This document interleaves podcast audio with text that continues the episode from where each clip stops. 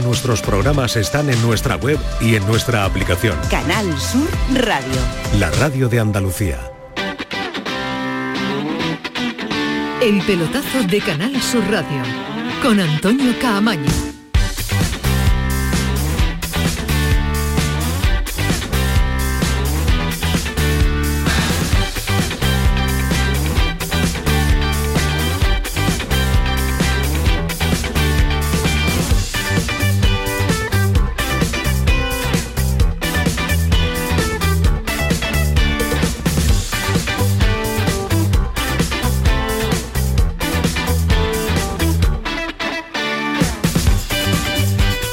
¿Qué tal? Muy buenas noches. Está en la sintonía de Canal Sur Radio, está en la sintonía del pelotazo, ya lo saben, hasta las 12 de la noche, una hora 56 minutos eh, por delante en una jornada de miércoles, en una jornada todavía de Liga de Campeones que va a desembocar en la competición europea donde está el Betis mañana en la Europa League. A esta hora tenemos eh, fútbol en directo. Está perdiendo el Atlético de Madrid en tiempo, el Atlético Madrid tiempo de descanso, 2-1 ante el Celti en Escocia en un eh, partidito caliente. Ahora le eh, ponemos al tanto de lo que está sucediendo. Ahora le echamos el teléfono que diría el clásico a Pedro Lázaro para que nos cuente esa primera parte y tenerlo de cara a todo lo que va a ofertar el conjunto colchonero en esta segunda mitad. También el Barcelona ha competido en el día de hoy, primera parte extraordinaria del conjunto de Xavi, 2-1, ha sufrido en la segunda parte, ha sufrido en el tramo final con muchos jugadores lesionados y un andaluz que ha llamado mucho la atención como Fermín.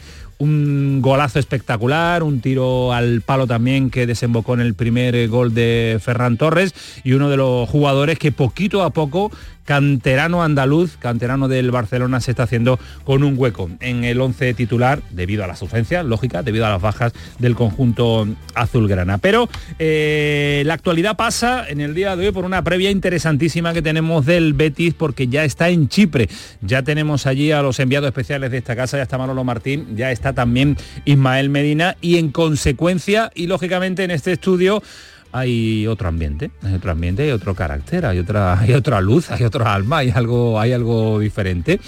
No está programón, que le hemos dado unos días de asuntos propios para que se vaya a una ciudad extraordinaria como Zamora a disfrutar de la nocturnidad, ¿cómo se llaman los uh, zamoranienses? Samuel Silva, ¿qué tal? Buenas noches, no te empieces a reír, ya que te conozco, pirata.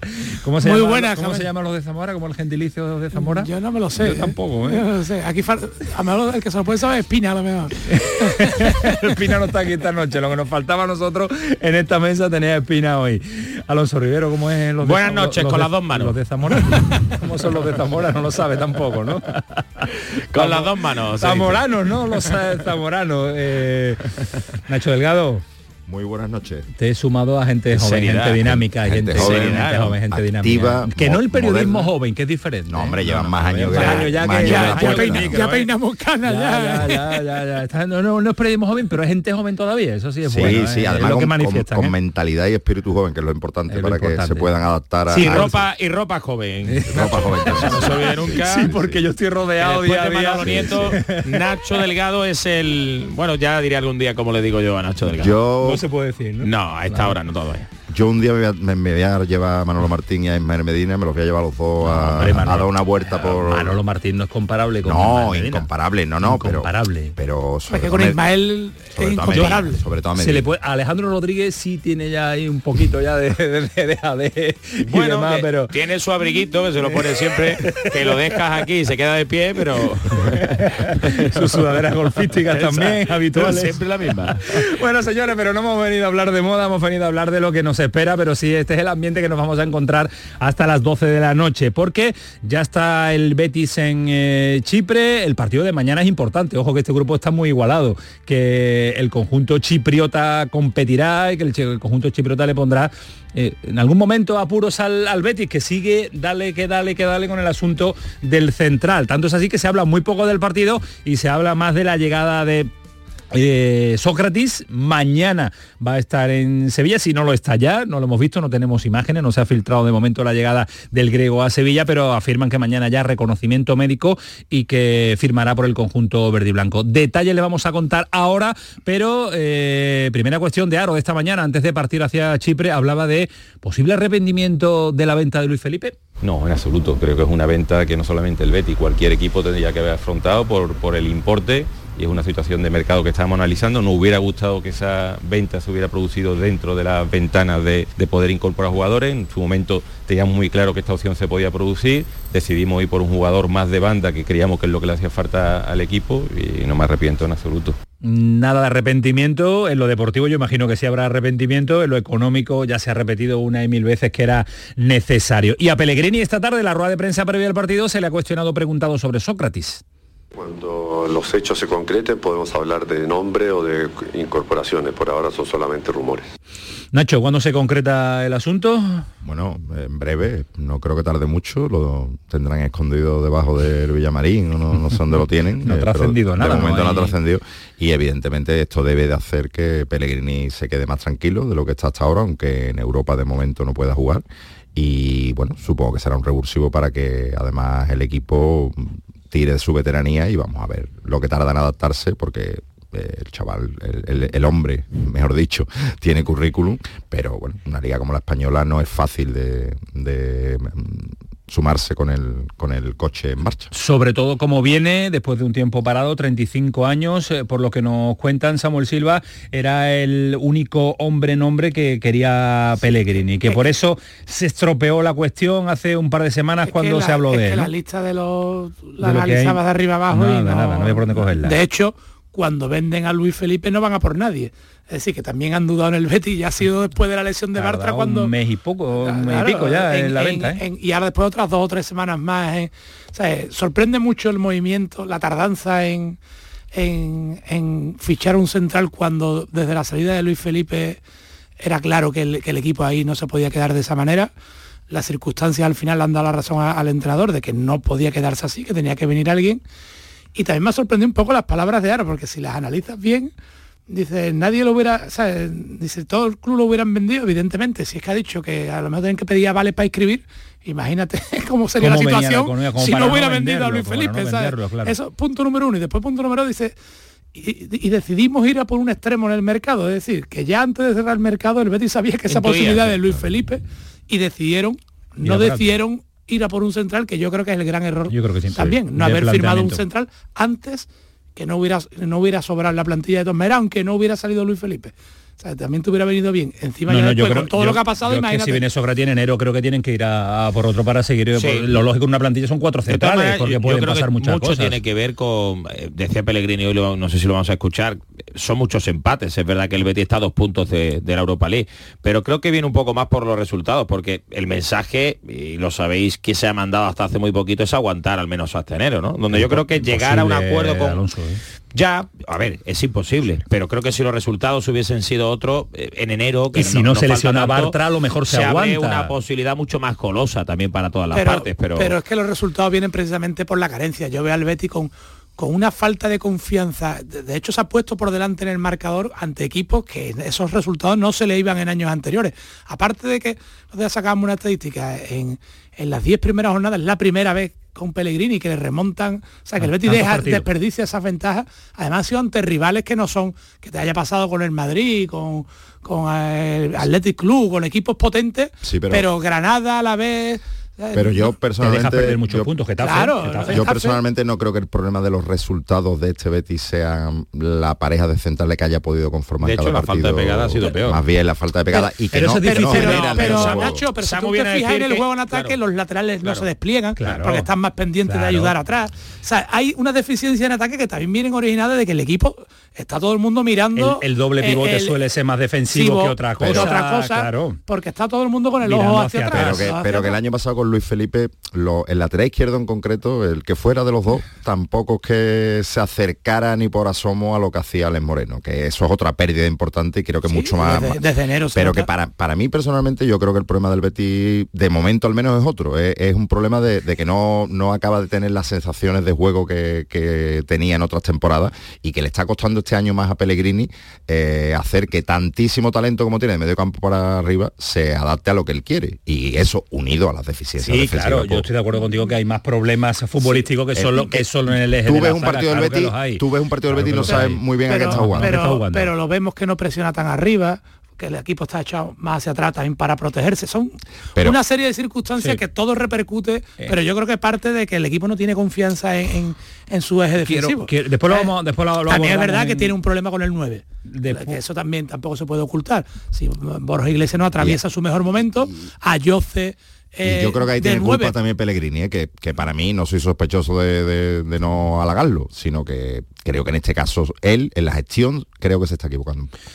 En la gestión y en las listas de Europa, que mañana vamos a ver el problema que tiene el Betis en esa situación. Eh, eh, decía Alonso, un mercado goloso el de enero para el Betis. Después lo abordamos y lo analizamos porque goloso si tienes dinero, goloso si tienes que pedir aval, ampliación de capital y demás para ir al mercado incluso de invierno. Vamos a ver a qué mercado de centrales puede acceder el conjunto verde y blanco. Pero a esta hora tenemos fútbol en directo también porque está jugando un equipo español, está jugando el Atlético de Madrid, que es el que cierra en cuanto a los españoles la jornada tercera de la Liga de Campeones. Está jugando ante el Celtic y en la primera parte las sensaciones eran malas para el Atlético de Madrid. Imagino que en la segunda, Pedro Lázaro, ¿qué tal? Buenas noches.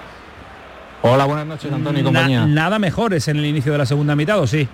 Más dominadoras pero sin crear peligro y la verdad es que el Atlético de Madrid está pagando en esta reedición casi 50 años después de la batalla de Glasgow. Ojo a Morata que acaba de empatar. Gol de Vamos, Morata para el. Atlético de Madrid. Estaba llegando más, estaba siendo más dominador, no estaba creando peligro real, pero ahora con un balón al segundo palo de cabeza Morata lo ha mandado al fondo de las mallas empatando el partido a dos. Se adelantaba el Celtic en el minuto 3, empataba de penalti Gridman, otra desaplicación defensiva. Permitía al hondureño Palma ponerse 2-1 y llegar al descanso y acaba de empatar Morata. Un balón servido desde la banda derecha al segundo palo de la portería del Celtic de Glasgow y aparece en plancha Morata para de cabeza demostrar que está en un momento dulce y empatar a dos el partido antes de llegar al primer cuarto de hora de la segunda parte en Glasgow. Pues eh, conexión apropiada que diría el clásico porque pone Morata en un gran remate delantero otro, ¿eh? centro. Pero la, ¿eh? jugada de Marcos Llorente es para estudiarla. Pero, pero lo de Morata esta temporada parece siendo- otro futbolista. Lo que es Está- tener está en el confianza, sitio, lo que es lo sitio. mental, mucho más. Siempre destacamos eso que, que los propios sentirse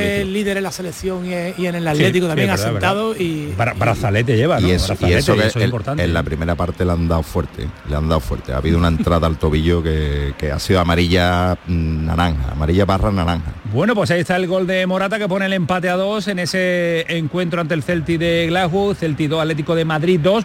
Vamos a ver si le da tiempo. Tiempo ahí por delante y tiene las opciones de afrontar el tramo final, últimos 35 minutos, mucho por delante, más prolongación y pendiente estaremos eh, con Pedro Lázaro de lo que haga el conjunto colchonero en este partido de la tercera jornada de la Liga de Campeones. En horario poco habitual y en horario de tarde, 7 menos cuarto ha jugado el Barcelona ante el eh, conjunto ucraniano del Shakhtar Donetsk 2-1, lo hemos comentado en la presentación del programa, sufrimiento en la segunda parte, mirando más al clásico, intuyo yo, que lo que era ya el encuentro de la Liga de Campeones, pleno del Barcelona y con un protagonista, salvo que Juan Jiménez nos diga lo contrario, creo que un andaluz ha sido protagonista en el terreno de juego como es Onubense, Fermín López. tira, Onubense, casi tira para paisano casi mío. la tierra. Casi Eh, paisano del mío. Campillo, ¿no? Del Ahí Campillo, está, ¿no? casi campeón. Allí he hecho yo grandes gestas, también te lo contaré Gestas futboleras, ¿no? También, Sí, hombre, vale, vale, vale. No, no, no, hay- no hay mucho ambiente en el campillo, con todo mi respeto. ¿Más que para, Zamora o para bueno? otro tipo de que Por ahí anda.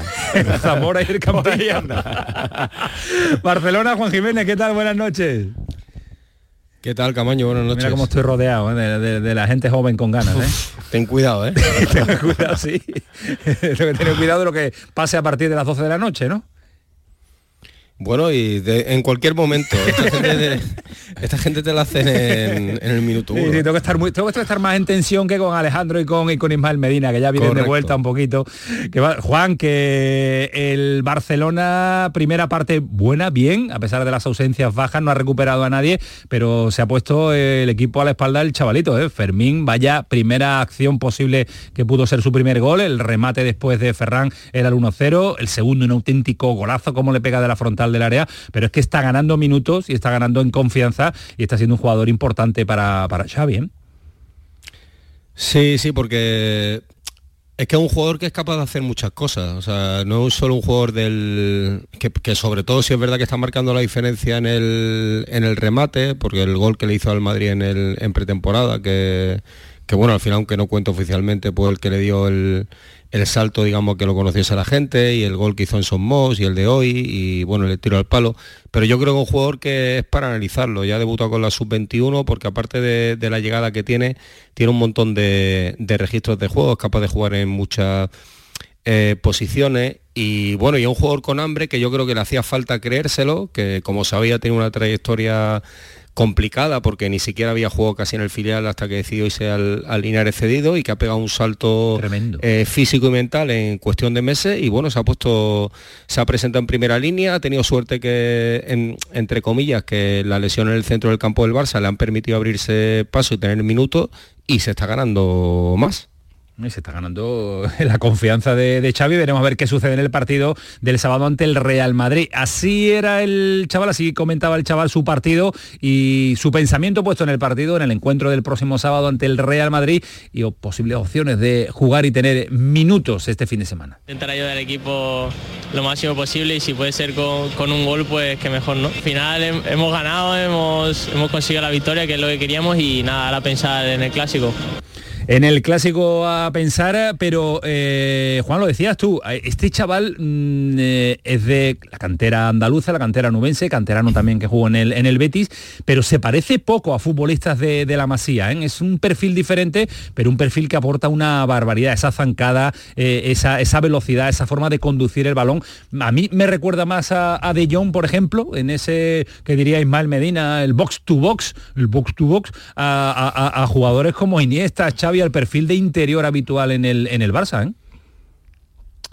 Sí, a ver, hombre, lo veo diferente a De Jong porque yo creo que las zonas en las que Fermín hace daño y, en las que él se desenvuelve bien son un poco más adelantadas. O sea, él puede jugar en como interior y como y a veces como digamos falso y como delantero incluso también eh, lo, lo, sí, pero Sí, pero sí es cierto que lo, eh, que dice es que él no tiene el perfil así de, jugadores como Xavi ni esta, de estos de que reciben, tocan, se asocian. Es un jugador que va más, va más a lo directo. Él le gusta atacar el espacio, le gusta probar, probar suerte, casi más que asociarse. Le gusta ser un jugador más directo y yo creo que al final es bueno que el Barça tenga otro tipo de de futbolistas, ¿no? Y yo creo que eso es lo que ha visto Xavi. Recuerdo que en pretemporada en la, en la gira él lo decía, que al Barça le había faltado en los últimos tiempos gente que de tres cuartos adelante diera un, paso más al frente. De hecho, si veis jugadores como Xavi, o sea, como Xavi, como Gaby o como Pedri, son jugadores que son muy buenos en el centro del campo, pero no pisan tanta área como, como Fermín. Fijaos, fijaos en la jugada de, de en el tiro al palo, que ha hecho antes del 1-0, en el segundo tiro al palo, en el gol. Él le gusta estar por ahí, por el, por el área. Llega muy bien por sorpresas, se, suelta mucho y, llega a es, verdad que es difícil de comparar por futbolistas, pero por las cualidades que está diciendo Juan, del espacio, de que busca el gol, me recuerda a Pedrito. Siendo Pedrito más delantero, más extremo, ¿no? más, pero un futbolista que le más dinámico, dinámico, trabajador, es muy trabajador. muy listo. el gol en la muy bien el juego, por eso es capaz de ocupar ciertos espacios para hacer mucho peligro, ¿no?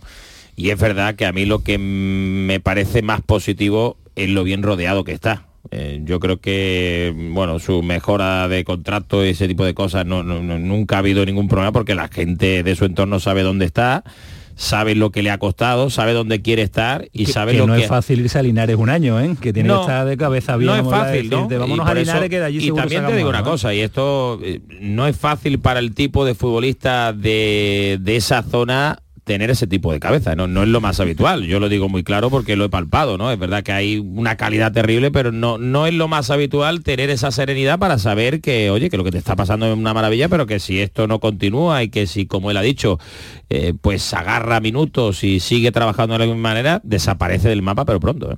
Bueno, él, de hecho hizo un parón, entre comillas, un paréntesis, que fue volver a Andalucía. Él quería estar cerca de, de su gente y, fijaos que tampoco es el sitio más cercano Linares de, de Huelva, obviamente, pero él el último año de juvenil lo pasó mal. De hecho, ha reconocido que, en la Masía buscó, bueno, pues ayuda psicológica porque lo estaba pasando mal porque no jugaba, casi no entrenó y ni jugó con el, con el Barça B. De hecho, Xavi apenas lo vio eh, hasta el verano pasado, porque cuando Xavi llega eh, al Barça, el jugador no estaba teniendo minutos, pasó casi un año y cuando él lo vio por primera vez ya estaba decidido que se iba al Linares cedido. Y este verano eh, lo subió casi casi por casualidad los primeros entrenamientos del primer equipo y se lo quiso llevar a la gira de Estados Unidos. Y ahí es donde ha cambiado un poco la carrera de, de este chaval, que realmente yo creo que todo lo que está haciendo, porque al final nadie nadie te regala minutos, que se, se lo ha ganado desde la gira hasta, hasta ahora. ¿no? Totalmente. Estar en el momento adecuado, en el sitio perfecto y tener esa calidad y esa categoría para romper,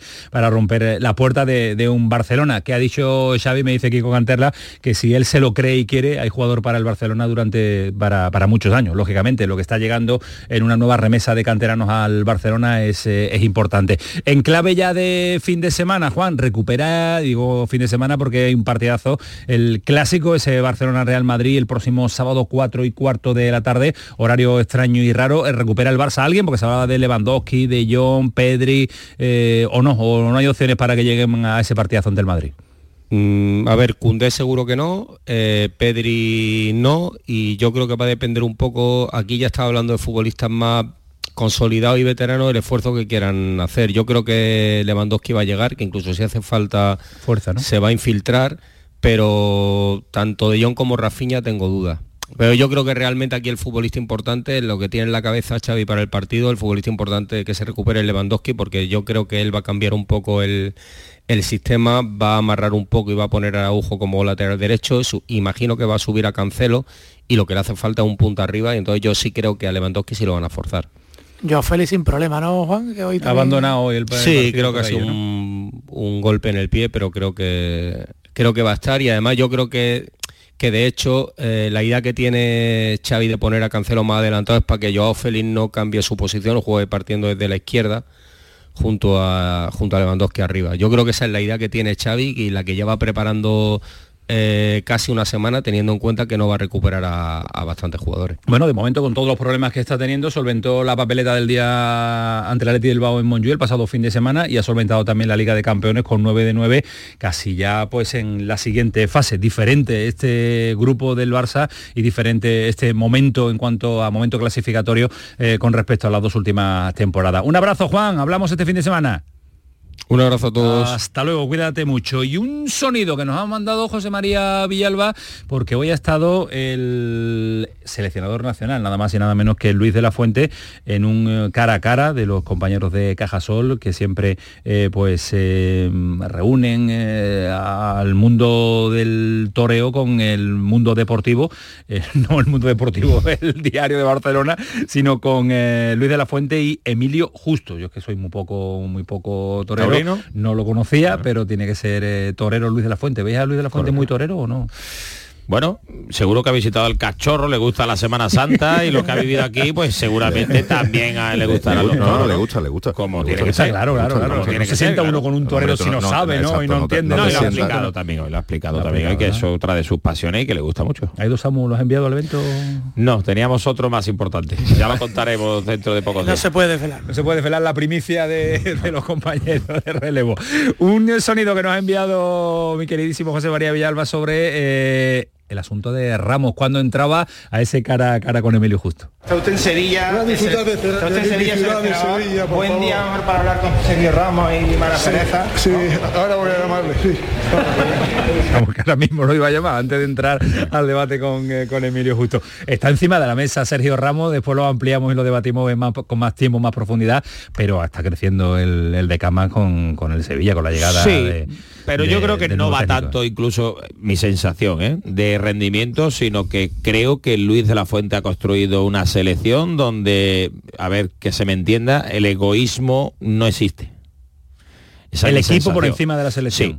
Y sabe que el carácter de Sergio Ramos, como bueno, yo creo que a nadie le, le- nadie le sorprende que a día de hoy, Pero como publicamos, por ejemplo, No, que Sergio pero- Ramos pueda decirle a un entrenador, oye, yo tengo que jugar más, como es a Mendilibar, porque yo quiero ir a la selección, a otros centrales o a otros jugadores no se les... Pero yo creo que más, Nacho, todo lo que genera el entorno, digo, que se me entienda No, bien, no, el entorno no familiar, el entorno no, de Sergio la- Ramos que después la realidad. ¿Entorno familiar? no, no, no, no, digo entorno familiar, digo el entorno mediático. Pero eso es una no cosa y otra cosa ver. es que... O sea, dicho- que Sergio Ramos no es tan problemático como lo hacemos no, no, no, no, no, ver. Yo no he dicho que sea problema, yo he dicho que su carácter ganador invita a pensar Pero para algunos entrenadores sí es un problema que te diga quiero jugar más. Por bueno, digo problemático. Claro, es que a Mendilibar no le gusta eso, claro. Claro, que se lo a diga. Mendilibar ni a muchos. Y de hecho su respuesta es muy clara, ¿no? Oye, usted jugará cuando a mí me dé la gana y bueno, en su momento ya no va a jugar, va a jugar cuando le dé la gana a Diego Alonso, claro, porque al final uno está donde está y otro se queda jugando, ¿no? Eh, yo creo que más que el carácter, que, que también puede serlo, eh, es un poco su rol, el, el ego, el lógico ego de una figura de, de las dimensiones de Sergio Ramos en el Real Madrid, en el fútbol español,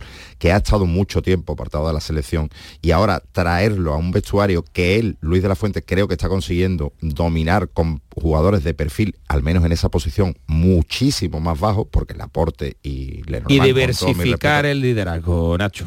O sea, ¿quién, No quién dice aquí que él va a llegar a la selección, lo convocan y no va a intentar Pero ¿y por- asumir el rol de ser el masca? Pero es que tiene que serlo. Pero es que el Por- masca es malo. Por ser el masca Bueno, es malo. a veces para algunos entrenadores Ser el masca es malo, Algunas con veces para algunos con carácter es entrenadores malo. que generan otro tipo de ambiente, sí. Yo, yo lo que veo que el rendimiento que está dando va, va, Va a generar debate. va a está generar el debate ya, porque, está abierto, claro. porque los dos partidos que ha hecho va más está viendo a más haciendo Y líder y el Barcelona estuvo muy y bien también, va también. va- también va a depender de que el Sevilla también vaya hacia arriba vaya en la- funcionando, vaya claro. funcionando pero luego también pienso como Alonso que Luis de la Fuente mm, se ha hecho fuerte después de las dudas iniciales de, con aquella Liga de Naciones se ha hecho fuerte con un grupo antes hablábamos de que Morata es el líder de ese grupo y Morata no tiene nada que ver la personalidad con la de Sergio Ramos y creo que no va a querer mover ese ecosistema, cosa de los entrenadores. Pero el debate va a existir porque el rendimiento de Sergio va hacia arriba. Pues eh, lo veremos y lo volveremos a abrir la lata del debate de Y Sergio sobre Ramos todo y de porque, la a, él- selección porque a Sergio. Ramos se ha ¿cuánto- encargado también de reabrir el debate Sí, y de ¿cuánto- mantenerlo el abierto. rendimiento- Porque él dijo que se iba de la selección y ahora, ha dicho que no, que quiere estar volver, ¿no? el rendimiento hacia arriba de Sergio Ramos, eh, eh, ¿cuántos partidos son esa, Bueno, pa- esa pues- flechita hacia arriba? Porque también yo me pregunto eso, ¿no? Porque Bueno, eh, y por eso si se mantiene en el PSV tiempo y el Sevilla hacia arriba, ¿no? y el- bueno, para mí ese día me gustó. Pues es verdad que El salió la PSV me gustó de- menos. El del Barcelona creo que estuvo muy bien y contra Las el Palmas Real Madrid tampoco. bien. No, lo- bueno, después, después respondemos a ese debate y a ese planteamiento que pone encima de la mesa eh, Alonso Que se os Rivero. cae la baba con nada, Cabaño. Y a ti con determinados entrenadores también. que- Mucho. Voy a saludar a- al margen del sonido, lo ha podido ver, lo ha podido catar y ha podido escuchar las palabras del seleccionador nacional José María Villalba en ese cara a cara toreril del seleccionador de la selección de la selección española. José María Villalba, ¿qué tal? Buenas noches. Muy buenas noches, Antonio. ¿Qué sensación te, te deja? Yo creo que le incomoda ¿no? Eh, permanentemente la pregunta, la cuestión en torno a, a Sergio Ramos y la posible vuelta a vestir la roja, ¿no? Exacto, él lo hemos, para, para que no lo sepa, el canutazo es cuando todos los periodistas le ponemos el micro cerca al, seleccionador y en el canutazo eh, ha dicho eso, que hoy era un, un día de amistad, de, de hablar de, del mundo del toreo, de, de estar bien y de no pensar en la, en la selección. Así que bueno, a vuestra pregunta, pues ni abre ni cierra la puerta Sergio Ramos porque directamente en cuanto se le ha preguntado por el camero, este ha sacado el capote tirando de, de jerga taurina y bueno, no ha querido responder a la pregunta. Así que es verdad que ha hablado de la ciudad de Sevilla, la ha alabado, ha dicho que es la ciudad de su mujer y que está muy feliz en Sevilla. Diga De hecho, ha dicho que tiene una casa aquí, pero de lo que es el tema Ramos y de la selección no ha querido decir nada. Bueno, pues eh, lo deja todo en el ambiente y es lo lógico, Lógico, lo pero- normal. Va a venir a Sevilla, va a decir, no, sí voy a convocar a Sergio Ramos dentro de un mes. No va a decir absolutamente nada y el día que tenga que suceder, si sucede, pues estará en la lista. También es verdad que habría que decirle al seleccionador, ¿cómo va un jugador eh, que no está ni en la prelista de 50, como Brian Zaragoza? ¿Le puede la presión popular al seleccionador o la presión mediática al seleccionador después de un partido de Brian Zaragoza con el, con el Barcelona? Pues le Pero puede, tú me ¿no? estás diciendo que la presión mediática sobre Brian o con Brian Zaragoza es tremenda para que el seleccionador la lleve, no creo. ¿Sí?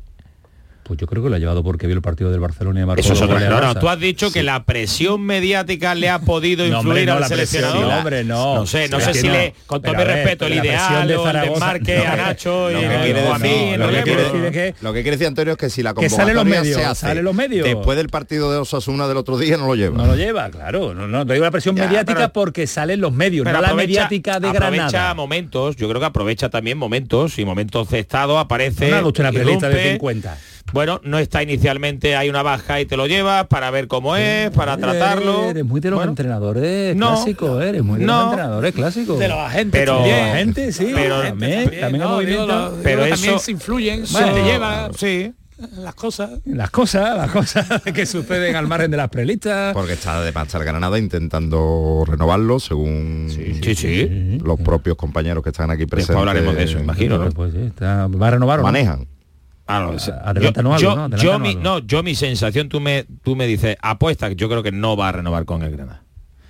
Porque creo que García Quilón, que es su agente, es listo, es listo digo entre comillas, porque hay una parte de agradecimiento al club, obvio que se ha mostrado, pero creo que sabe que va a haber clubes que van a pagar la cláusula de rescisión. Bueno, lo dejamos ahí, después nos cuentan mucho más detalles esta la Y si información que alguno cuenta... ahorra de aquí a verano, pues lo mismo a lo mejor que también lo que- tenemos por, Por cerquita, sitio ¿no? más cerca. estuvo a punto, estuvo a punto que lo hablamos la, la otra la otra Pero no vez. había en la caja. 10 y 34, visito a Paquito Tamayo porque está en las redes sociales con todos los temas, porque hemos tratado el Betis, el Sevilla, la selección española, Morata, Brian Zaragoza, el seleccionador Luis de la Fuente. Yo creo que es hora de irnos del programa porque no nos queda mucho por tratar. ¿Cómo que no? Que sí, que sí, que sí, que ahora vamos hasta Limasol, que por lo visto están pasando mucha, pero que mucha calor, Manolo Martín e Ismael Medina, pero antes saludo a Paco Tamayo. Paco, ¿qué tal? Buenas noches. ¿Qué tal, Antonio? Pues ya tenemos desde hace buen rato nuestra encuesta de hoy lanzada en nuestro Twitter, arroba el pelotazo CSR. Tras la derrota frente al Arsenal, ¿crees que el Sevilla pasará de la fase de grupos? Pues cuatro respuestas. La primera es sí, lo tiene fácil. La segunda es sí, pero es complicado. La tercera no, pero estará cerca. Y por último, la cuarta no es imposible. Pues hasta ahora pesimismo, porque con un 36% eh, está comparado casi con un 32% las dos respuestas de no es imposible, que es la que va ganando, frente al no estará, pero estará cerca de clasificarse, por lo que un poquito de pesimismo, ¿no? En cuanto a la posible clasificación Bueno, del Sevilla. Y por ahí también los comentarios que están llegando también en nuestro WhatsApp, el 616-157-157. Un oyente nos dice, un equipo sin delantero, nivel Champions, tiene muy complicado clasificarse. Otro oyente nos dice, el Sevilla tiene un problema de plantilla y no tanto de entrenador. La plantilla no tiene nivel Champions, empatar frente al Lens y PSV es peor que perder contra el Arsenal. Y otro oyente también nos dice que en la Champions manda los detalles y ayer un equipo tenía a Gabriel Jesús y el otro en Nesiri. Después le daremos también una pinceladita y un repaso al partido de ayer del Sevilla en una jornada de Liga de Campeones eh, que nos deja de momento los marcadores definitivos del Feyenoord 3, eh, Lazio 1, Barcelona 2, eh, Shakhtar Donetsk 1 y jugándose de momento el Celtic 2, Atlético de Madrid 2, el PSG que le gana 2-0 al Milán, el Newcastle pierde en casa ante el Borussia de Dortmund 0-1, Leipzig 2, eh, el conjunto del eh, griego el Berna Zetbach, ¿qué equipo es? ¿Qué equipo es? El Estrella Roja. Estrella Roja, ¿no? Que Estrella Roja toda la vida, ¿no? Está Sí, viendo sí, el sí. escudo, digo, el escudo de la Estrella Roja, ahora lo decimos en, en, eh, En idioma originario, en ¿no? baloncesto llevan tiempo Llevan diciéndolo tiempo, así, sí. años, sí. Vale, vale, pues la Estrella Roja era un clásico de toda la vida. 2-1 está perdiendo ante el Leipzig. John Boyce, 1, el de City 2, le acaban de anular un gol, parecía el 1-3, pero le han anulado un gol al conjunto de Guardiola. Y el Oporto también eh, gana 1 a 3. Estos son los marcadores eh, que seguro que le encantan. Y en el tramo final del programa, si tiene un ratito también, pues eh, José María Villalba nos lo repasa. Que sí, José María, porque tú estás muy pendiente a todo lo que sucede en Europa. Como buen especialista en fútbol internacional, yo dándole, dándole al F5 y te lo cuento al final del programa. Un abrazo, cuídate mucho. Hasta luego. Después volvemos. 10 y 36, esto es el pelotazo. Manu Japón, Kiko Canterla, toda la reacción de deportes hasta las 12 de la noche. Vámonos a Limasol. A ver esa foto de ti.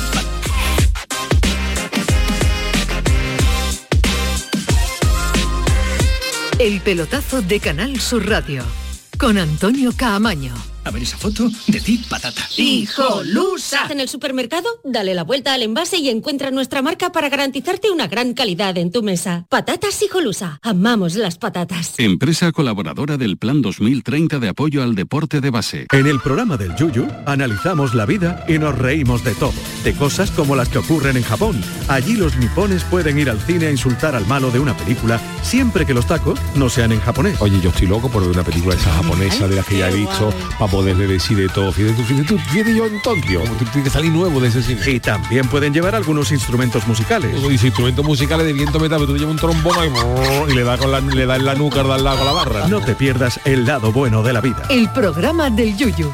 de lunes a viernes a las 3 de la tarde. Contigo somos más Canal Sur Radio. Contigo somos más Andalucía. Si mezclas Andalucía, el fin de semana y la radio, sale gente de Andalucía. Disfruta de un programa en el que sentimos Andalucía a través de su gente, en el que nos dejamos seducir y nos enamoramos de una tierra repleta de tradiciones, de una gastronomía de bandera y de un patrimonio fascinante. Y todo a través de su gente. Gente de Andalucía, los sábados y domingos desde las 11 de la mañana, con Pepe da Rosa. Contigo somos más Canal Sur Radio. Contigo somos más Andalucía. Canal Sur Radio.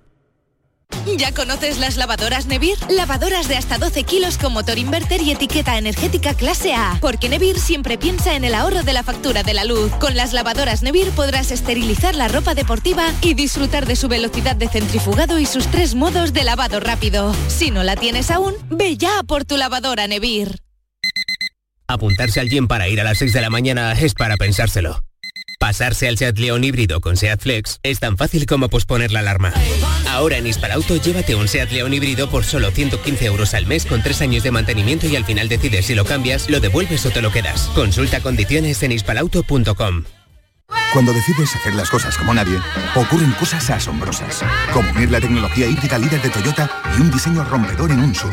Toyota CHR Electric Hybrid. Con sistema multimedia Toyota Smart Connect con servicios conectados gratis. Estrénalo ahora sin esperas. Lo extraordinario se hace de frente. Te esperamos en nuestro centro oficial Toyota y Paljarafe en Camas, Coria del Río y en el polígono Pisa de Mairena. Frutos secos Reyes, mucho más que pipas. Disfruta con nuestra deliciosa variedad de frutos secos, snacks y golosinas en los más de 35.000 puntos de venta que tenemos en Andalucía o en frutosecorreyes.es. Ah, y ahora con tu pedido a partir de 20 euros, te lo llevamos a casa gratis. Frutos secos Reyes, tus frutos secos de siempre. La tarde de Canal Sur Radio con Mariló Maldonado estará este 26 de octubre en el Congreso de la Salud Cardiovascular SEC 23. Organizado por la Sociedad Española de Cardiología, miles de especialistas van a abordar en este foro las novedades en prevención, diagnóstico y el tratamiento de las enfermedades cardiovasculares, primera causa de muerte en España. La tarde de Canal Sur Radio con Mariló Maldonado. Este jueves 26 de octubre desde el Congreso de la Salud Cardiovascular en Málaga. Con la colaboración de la Sociedad Española de Cardiología. La noche está llena de sorpresas, de gente brillante, de momentos inigualables, de espacios y ambientes fantásticos. La noche de Canal Sur Radio con Rafa Cremades. De lunes a jueves, pasada la medianoche. Un programa que ya es un gran club, con grandes invitados, música en directo y mucha complicidad. Contigo somos más Canal Sur Radio. Contigo somos más Andalucía. El pelotazo de Canal Sur Radio.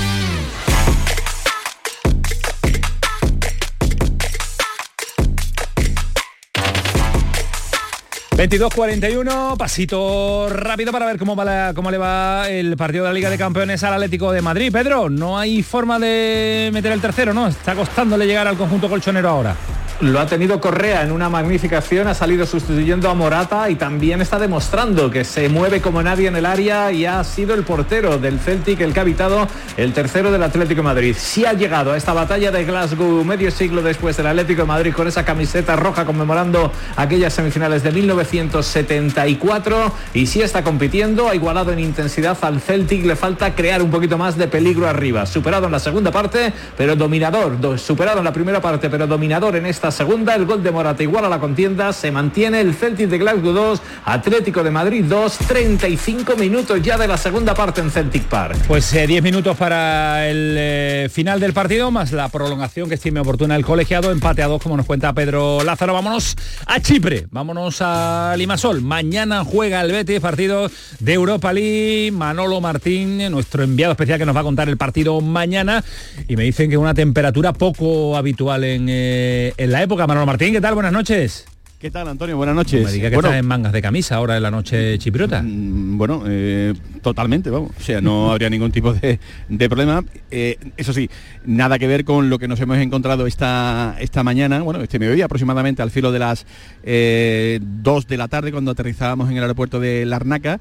Un fogonazo de, de calor a la hora de bajar del, del avión tremendo, 32 grados aproximadamente. Sí, sí. Tal y como te lo estoy diciendo. O sea, De verdad que no estamos- estás acostumbrado a esas temperaturas, Manolo. no, no, no, no, pero, pero Alonso, llevamos unos días muy relajaditos, muy relajaditos, y por tanto eh, ha sido muy significativo, digamos, ese, ese momento ¿no? a, la, a la bajada. Ya nos advirtieron que eh, durante la tarde-noche ya iba bajando, y ahora mismo, si miro el termómetro, estamos en 20 grados, con lo cual se cumplen la- las previsiones. Pero te digo que esta tarde, eh, cuando íbamos del hotel hasta el entrenamiento en el autobús de la prensa con destino al, al estadio, hemos visto a ciudadanos vestidos de corto, con sus chanclas, sí, sí, sí, ciudadanos, ciudadanos. Muchos ingleses, muchos ingleses por allí.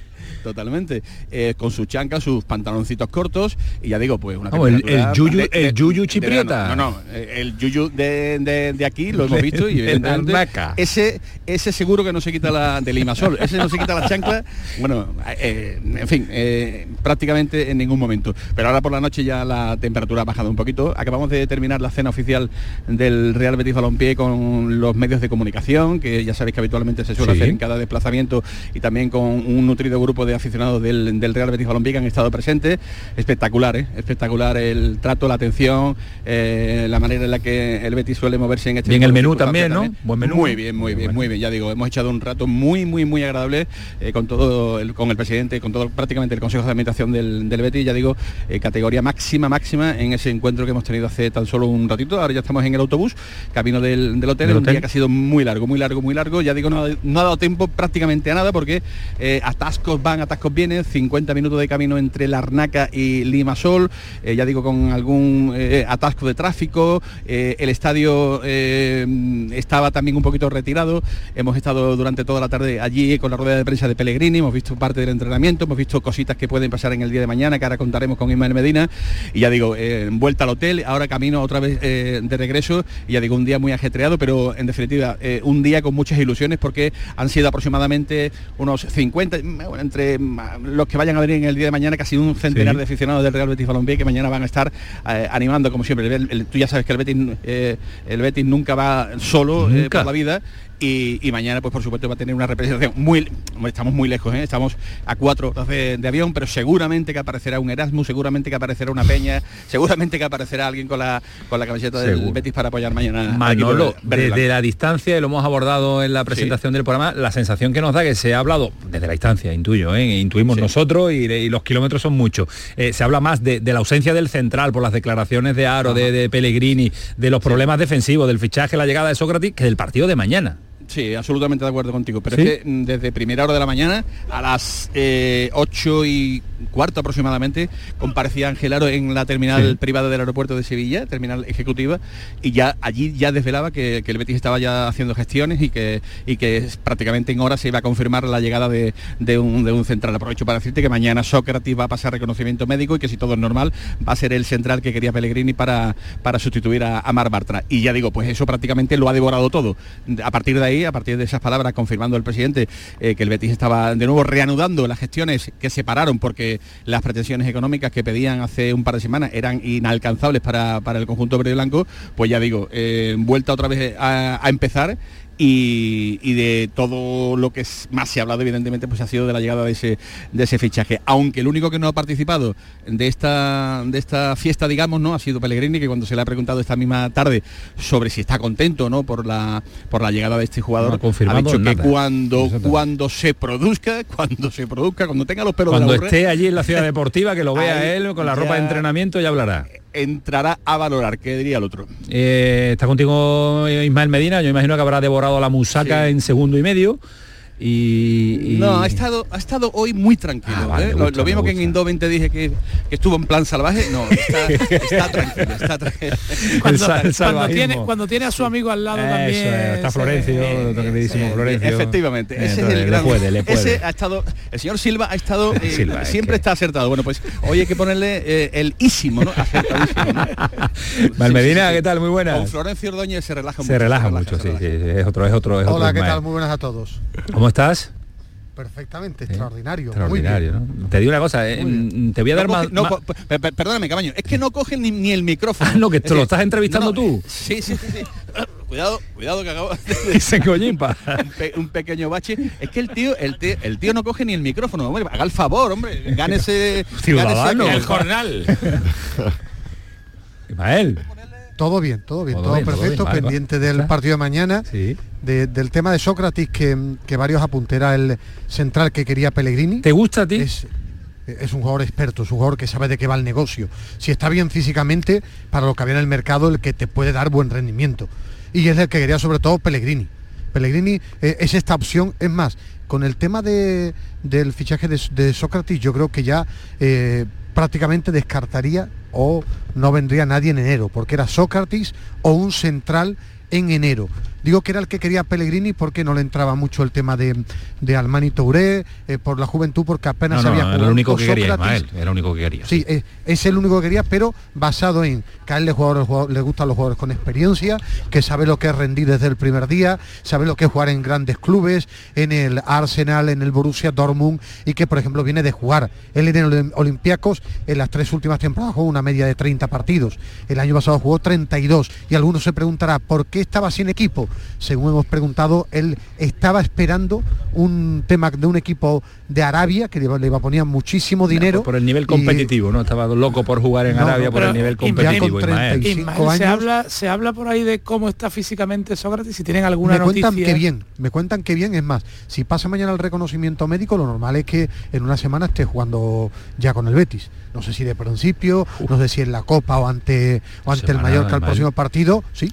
Que, No, no, no, si viene- una si semana viene no o- es o para 10 esperar días mucho. ir jugando. Pero si No, tiene no, que no. esperar de planta en el mercado de enero. Claro, por eso te No, digo. no, no, que, me, me pregunta Samuel, por lo que he preguntado, eh, eh, lo esperan bien, que esté una semana o cinco o seis días entrenando, no sé si va a tener minutos en la Copa, que a lo mejor puede tener 15 minutos, pero que en una semana, 8 o 9 días, debe estar ya compitiendo Sócrates. ¿eh? Oye, dejadme contar que eh, acaba de anunciar el Departamento de Comunicación del Real Betis Balompié que Sócrates llega 12:40. mañana al aeropuerto de Sevilla a las 12 y 40.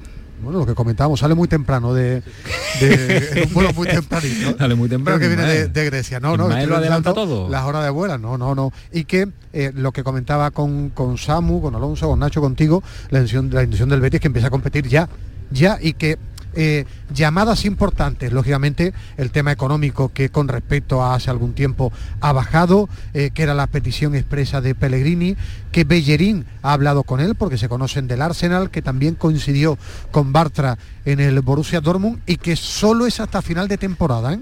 Ni partidos, ni cláusulas, ver rendimiento, como pasó con Ayose, pues el mismo perfil y a partir de ahí, repito, eh, jugador de rendimiento inmediato que- y, y experto, que que, es lo que quería lo que quería Pellegrini y lo que ha conseguido ¿Os convence? el Real Betis pregunto rápidamente en la mesa, ¿te convence Nacho? Hombre, mm, teniendo en cuenta el panorama, me, Es lo me mejor tiene que que, puede haber, convencer. ¿no? Me tiene que convencer porque mm, ya lo he dicho antes, no es fácil adaptarse a la liga española, pero bueno, un futbolista que está acostum- acostumbrado a jugar en ligas europeas de cierto potencial y al final tiene la experiencia de, de un buen currículum y 35 años y bueno, saber de qué de qué va Sí, eso. carácter, liderazgo, yo creo que, a ver, para lo que hay en un mercado, como decía Samu, de este tipo, donde uno media la lista y la verdad es que nada le entra por los ojos, creo que de lo mejorcito, ¿no? Ahora hay que esperar que esos meses parados y esa buena sintonía que va a haber con, con, me imagino, ese estado físico que decía Ismael, se, se pueda concretar y pueda el- cumplir. Para en mí el tarde. casting- en el casting, en el casting, eh, perdona, en el casting que se estaba desde prácticamente hace dos meses haciendo eh, de, de- de posibilidades centrales y demás, eh, os acordáis que se hablaba mucho de Martínez Cuarta, ¿verdad? Sí. Pues quedó mm, eh, relegado a una posición muy baja, muy baja. Eh, a juicio de la dirección deportiva del Real Betis Balompié, eh, no, no, no cumplía. Pero Manolo, yo con- creo que es más problema económico. ¿eh? Yo creo que es más problema económico porque el Sí, Betis tenía que ir al mercado de, cos- de coste cero. Al y paro, Martínez en Cuarta- paro. en paro, claro. Y, y Martínez pero- Cuarta, si acaso en enero y si tiene dinero el, el No, Betis y lo eh, deja salir pero- su equipo. ¿eh? No, pero me refiero en el mercado de, de- de verano. Comentaba Manolo que estaba muy bien situado, pero que había dudas Claro. en el tramo final. Y con el tema de Sócrates, después queda mucho para el mercado de, de enero, pero por la inversión económica, por lo que esperan eh, de él, pues se quedaría el Betis con Petzela, con Sócrates, con Chadi Riad y con la vuelta de Bartra que Bartra esperan que en tres meses, meses, ¿no? tres meses y medio, tres meses y medio pueda estar ya jugando, que después depende del rendimiento, pero que era esta opción o esperar a enero, lo que pasa que al final, por números, por la necesidad que tenía ya el Betis de tener a un jugador eh, para que empezara a competir ya, se ha ido a esta opción, ya cuadrando números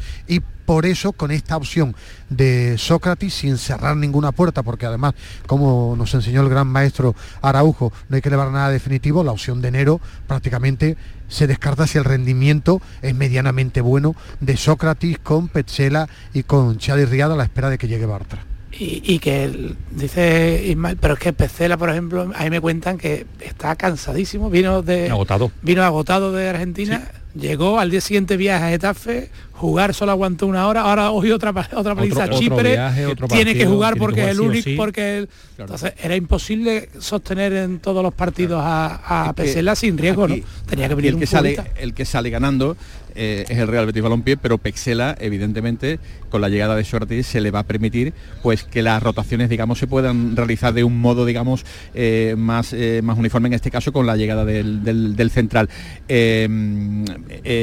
va a salir en este caso más beneficiado ya digo pero anda castigado ¿eh? como bien comentas anda castigado Sí. el, el argentino no sé si por la carga de, de partido no sé si por, por esa responsabilidad pero era una realidad que mantener a un central de aquí hasta final de, de mercado sería una auténtica temeridad Yo quería apuntar un par de cosas. En primer lugar, tampoco esperemos que, que Sócrates vaya a jugar en 5 o 6 días porque la necesidad, por supuesto, apremia, pero Pellegrini no es de los entrenadores que ponga a un futbolista que no tiene ritmo de competición y entrenar 5 días está muy bien, pero no tiene nada que ver con, con jugar un competir, partido ¿no? de una competición Sí, como pero- la Liga Española. Pero yo me Y refiero, el- Nacho, pero, perdona, eh, con- yo decía que lo quieren para competir ya. No para jugar que lo decide Pellegrini, pero que por ejemplo contra el Mallorca pueda estar en el banquillo y pueda Sí, salir a jugar, claro, claro. eh, ese tipo de cosas que no va a ser Sí, sí. ahora una mini luego- pretemporada, que es a lo que yo quiero y luego No, tiene el partido de Copa, que puede ser Ese más sí. o menos Y parecido. luego- a- solo, luego- solo- recordemos solo para Liga y Copa ¿eh? para UEFA evidentemente eh, Hasta enero no puede meterlo en la lista de europea, claro. y luego las informaciones que manejamos nosotros en el desmarque es que esto no tiene nada que ver con que no, con que eh, no significa que no se vaya a fichar un central en, en el otro- mercado de invierno. otro, va a venir en otro enero, y enero, va a venir un lateral izquierdo porque mm, Pellegrini eh, está apretando y se, ha, da- y se ha dado cuenta el Bueno, club pues que vamos a ver hay. dónde sacar dinero el, el Betis con eh, ampliación de capital, va a tener que hacer otra. en el tema del central, lógicamente yo por eso decía que no hay que cerrar definitivamente ninguna puerta, pero que mm, eh, van a verlo, ¿eh? van a verlo porque al final te plantas Nacho con tres centrales más la recuperación de Bartra, cuatro cuando la prox- pues, quizás también se están mirando centrales ya para el próximo mercado ¿eh? A- de a Bartra- invierno, la a próxima Bar- temporada. Pero a Bartra ten en cuenta, Ismael, que no lo esperemos hasta dentro de cinco meses, cuatro o cinco meses, cuatro la lesión más o menos para que pueda estar si todo va bien y luego que, que vuelva a alcanzar el ritmo de competición que, Eh, que hablando necesita. de marzo, ¿eh? estamos hablando de Eh, marzo. ¿eh? no, te, no te puede esperar a eso. Y- Bueno, hay que esperar los acontecimientos también, ¿no? Para, para empezar que el Betis pase en la, en la Europa League, que pase de grupo, porque todos lo damos por, por hecho, pero que mañana Pues tiene eso un va- partido a eso importante. vamos, a eso vamos, que estamos- que- no se que- habla que- nada del que partido, eso ¿eh? es importante también para fichar, porque te da dinero y más competiciones, te haría más falta eh, acudir al mercado en enero. Y después, como dice Nacho, también hay futbolistas, está Miranda o está Guido, que acaban contrato en junio y la ulti- si no renuevan, que hasta ahora no hay fumata blanca, en enero es la última oportunidad también de, de obtener algún, di- algún rédito algún rédito económico y económico. que puedan hacer que haya más movimiento en la plantilla. El que, el que el que sí está muy metido en el partido es Pellegrini. ¿eh? Yo he Hombre, visto claro. a Pellegrini en el entrenamiento, bueno, aparte claro que sabe la importancia del choque de mañana, que todos da, todo el mundo cuando Sí, salió Mel, yo te digo que se habla poco del partido, imagino que la plantilla Pellegrini No, y todos los miembros del Sí, cuerpo técnico están me metidísimos refiero- en el partido porque No. el grupo igualado con tres puntos todos, mañana el Betis Claro, no se puede pero- venir de allí sabe sin la sumar los tres. del partido claro. de mañana que yo a lo que me refiero es que he notado a Pellegrini que sabe la importancia del choque de mañana que eh, este grupo tan igualado todo, que este rival que parecía la cenicienta eh, por, por- por nombre, por lo que había hecho, pero sabe la importancia del choque de mañana, que más roca de central, que los puntas son rápidos, que sabe que el Betis, que va a salir ofensivo, eh, tiene que ir a por los tres puntos que he notado, no sé si la palabra no es inquietud, pero sí mentalizado a Pellegrini de la enorme importancia que tiene el choque de mañana. ¿eh? Pero no solo, por, lo- no enormemente solo por los resultados, sino por las sensaciones, porque es que él, él es el primero que sabe que este Betty no está dando las sensaciones que él quiere que, y, a, y a las que tenía acostumbradas a la afición. ¿Juega, ¿Juega Cocorin en el, en el área o no? Sí o sí. Ismael? No, bueno, no, no. Aquí no, no comentan absolutamente nada de, de Cocorin, porque además, curiosamente, eh, ha entrenado después de que el Betis se ha marchado del estadio.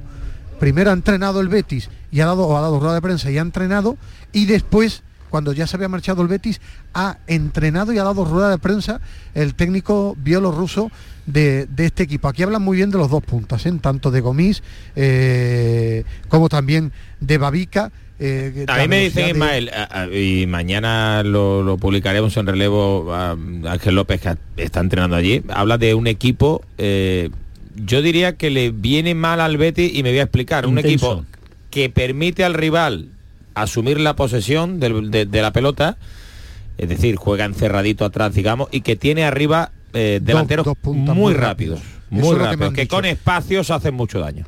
Eh, por eso el tema también de la importancia del partido y de que mañana Marroca vuelve a ser el central. Claro. Eh, Sí, eh, sí. ¿Todos de acuerdo la que Marroca juega de central mañana, Nacho? Yo sí, sí, todos. sí, sí, sí. sí. Sí, yo creo que, bueno, podemos arriesgar un poquito en cuanto al, al 11.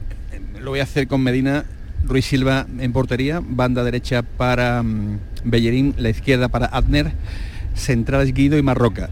Perdón, eh, eh, Pexela y Marroca. Pexela y perdón. Marroca. Pexela y Marroca.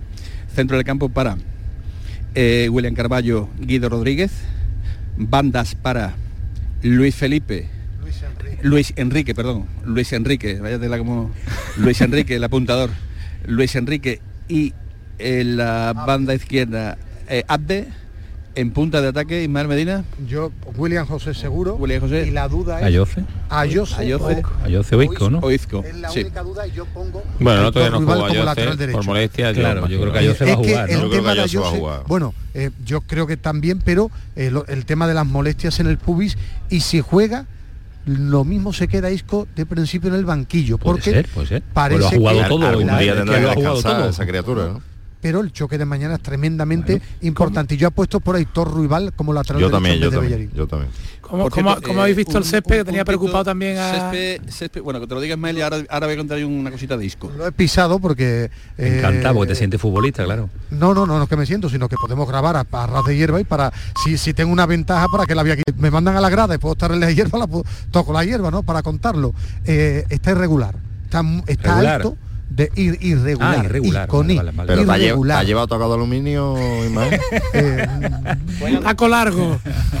tres equipos, ¿eh? Tres equipos juegan en, en ese estadio, ¿eh? está, si lo veis por la tele, está vistoso, porque está además el césped está muy alto, pero sí está irregular.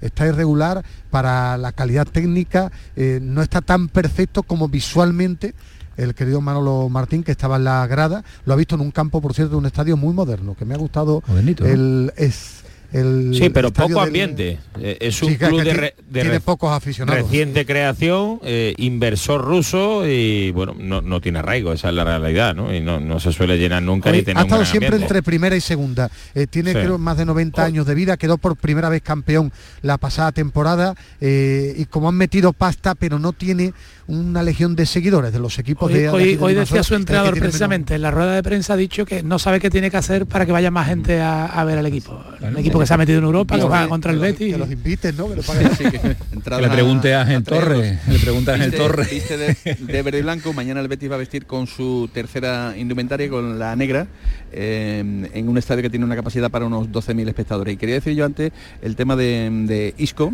su adaptación, la, la alegría, eh, tanto externa en el Betis con el futbolista y la que tiene el futbolista con el, con el Real Betis Balompié.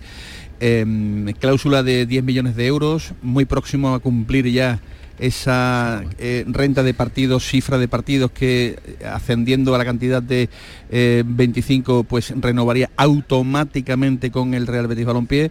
Ha cumplido ya pues no sé del orden de 12, 14 partidos, con lo cual eh, esa renovación se va se va a producir ipso facto de aquí a no sé si sigue este ritmo en mes y medio o dos meses ya la cláusula pues evidentemente sería la misma, eh, pero pero ya quedaría automáticamente Ya se está renovado. hablando, buena señal, se está hablando de la sí, renovación sí, de sí. una Renovación, buena señal ¿no? porque ha sorprendido a todos, no sé, no, no puede pasar Hay- desapercibido. Hay, hay equipos de Arabia donde está la pasta, como ustedes sabéis, pe- que llaman a su puerta, pero, Pero te él está allí. feliz, pero él está muy feliz, eh, ha encontrado su hábitat y, y en el Betis además con un muy buen rendimiento piensan que, que lógicamente a pesar de que su cláusula para su nivel es de 18 millones de euros, que van a, a renovar por partidos, que va a ampliar y que va a seguir aquí. Una curiosidad, mañana cuando Camaño esté en el partido, ¿sabes el, el que va a nombrar, el jugador que más va a nombrar mañana Manolo Martín en la retransmisión de Laris Limasol? Mayambela. Se ha pegado todo el viaje, las cuatro horas, las cuatro horas y diez minutos. Aprendiéndose No, no, es que, que estaba como, Estudiándomelo. sí, como estaba, estábamos a- él estaba apuntando la alineación, le ha encantado Mayambela. Además, él sin verlo nunca ha dicho, tienes que jugar bien porque el Mayambela, bueno, pues ya está bien. Mayambela, Mayambela. Pues si te ha tomado un profesor a ti para, para pronunciar algunos nombres, mal va, y más, mal va Manolo Martín, ¿eh? Eh, Manolo, no te, no te juntes mucho con el Alcalá, que, que últimamente anda, anda regular. Bueno, señores, que paséis buena noche, que descanséis y son las 12 allí, ¿eh? De salir nada, ¿eh? Al hotel, ¿eh? Plan, plan, que, plan de mañana. Nada, nada, de mañana, eso. ah, De mañana, de bañador, mañana. bañador por ahí. Bueno, eh, ya ha habido gente que, que ha, que- que ha- que ha ido a la playa, estamos en un hotel eh, con playa privada cerquita, cerquita, y Medina dice que no, que se va a correr con Gamiz. Se va con Gami Uf, a Gami no que le coja Gami. No sé, no sé dónde van a llegar, pero bueno, dice que se van a ir la playita muy cerquita y la verdad es que bueno, disfrutar. eh, el, el ambiente veraniego no puede ser. Me he traído el bañador por si al amigo de Samu le da también por, por decir que hay que ir a la playa y yo soy alguien obediente. Vamos, que si tú lo dices y no va a la playa, prepárate para el viaje de vuelta. Bueno, Manolo Martín, hasta mañana, cuídate mucho, descansa. Hasta mañana, compañero. Buenas Adiós, adiós, Medina. Doncito Rivero. Hasta luego, adiós. Adiós, Sí, hoy he estado hoy te he dejado tranquilo, ¿eh? Hoy- Hoy quería contar otra vez la aventura de camisera, ¿eh? No te veo, no te veo, Alonso, no te De veo. color de camisa y demás, empezaste- pero- Empezaste muy fuerte, Rivero, pero... Sí, pero creo, abajo. creo que no estás en tu entorno hoy para... Para determinados Entorno, detalles, ¿no? Te falta aquí Eh. una serie de personas que nos hemos quedado aquí. El entorno lo tengo yo, no es peligroso el entorno que tengo, Manolo, por aquí. cuídate, yo acostumbrado a la antigüedad de, de Alejandro y de, y de Ismael Medina, imagínate con los, con los modernos aquí sentados a mi vera. Madre mía. Un abrazo, Manolo. Un abrazo. Hasta luego, adiós. Sensaciones del partido de mañana. ¿Sufre el Betis? Os pregunto a los tres rápidamente. Yo creo que la dificultad a la hora de anotar eh, El y- gol. Y, lo que decíamos, ¿no? Eh, Esa, esa posición de, de Marroca que yo creo que él no se siente cómodo, lo vimos el otro día. No te voy a decir que va a sufrir, pero no, no, lo, no lo doy tan favorito.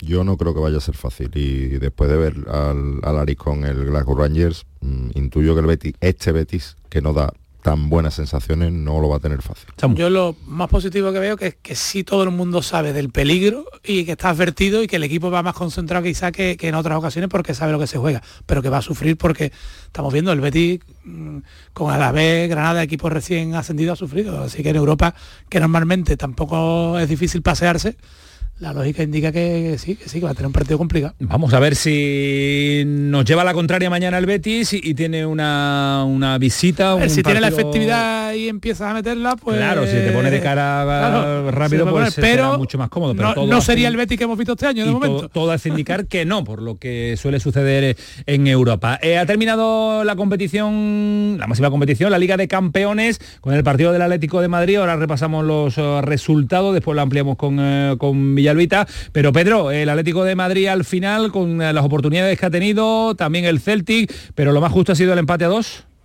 Sí, porque en la primera parte fue mejor el Celtic, en la segunda el Atlético de Madrid y 2-2. Furujá se hizo el primero para el Celtic en el minuto 3, empató Gridman de penalti, bueno, mandó la, la pelota al palo y el rechace lo mandó dentro. Antes del descanso, Palma hizo el 2-1 para el Celtic y empató Morata con ese gol al inicio de este pelotazo que contábamos en directo para empatar a dos el partido. Ha acabado con 10 el Atlético de Madrid porque ha sido expulsado Rodrigo de Paul en el minuto 37 y es el segundo empate en tres partidos del equipo del Cholo, por lo que tendrá que seguir sufriendo esa clasificación y no caer en las tinieblas como la pasada temporada y apuntaros un nuevo show en el capítulo del Cholo Simeone, hoy nuevo capítulo, no ha dejado salir a los masajistas del Atlético, del Atlético de Madrid a atender a Griezmann que se quejaba de un golpe en la cabeza, decía que no salían los masajistas, Que se el muera, pero árbitro- que no, que, que corten el partido, madre mía.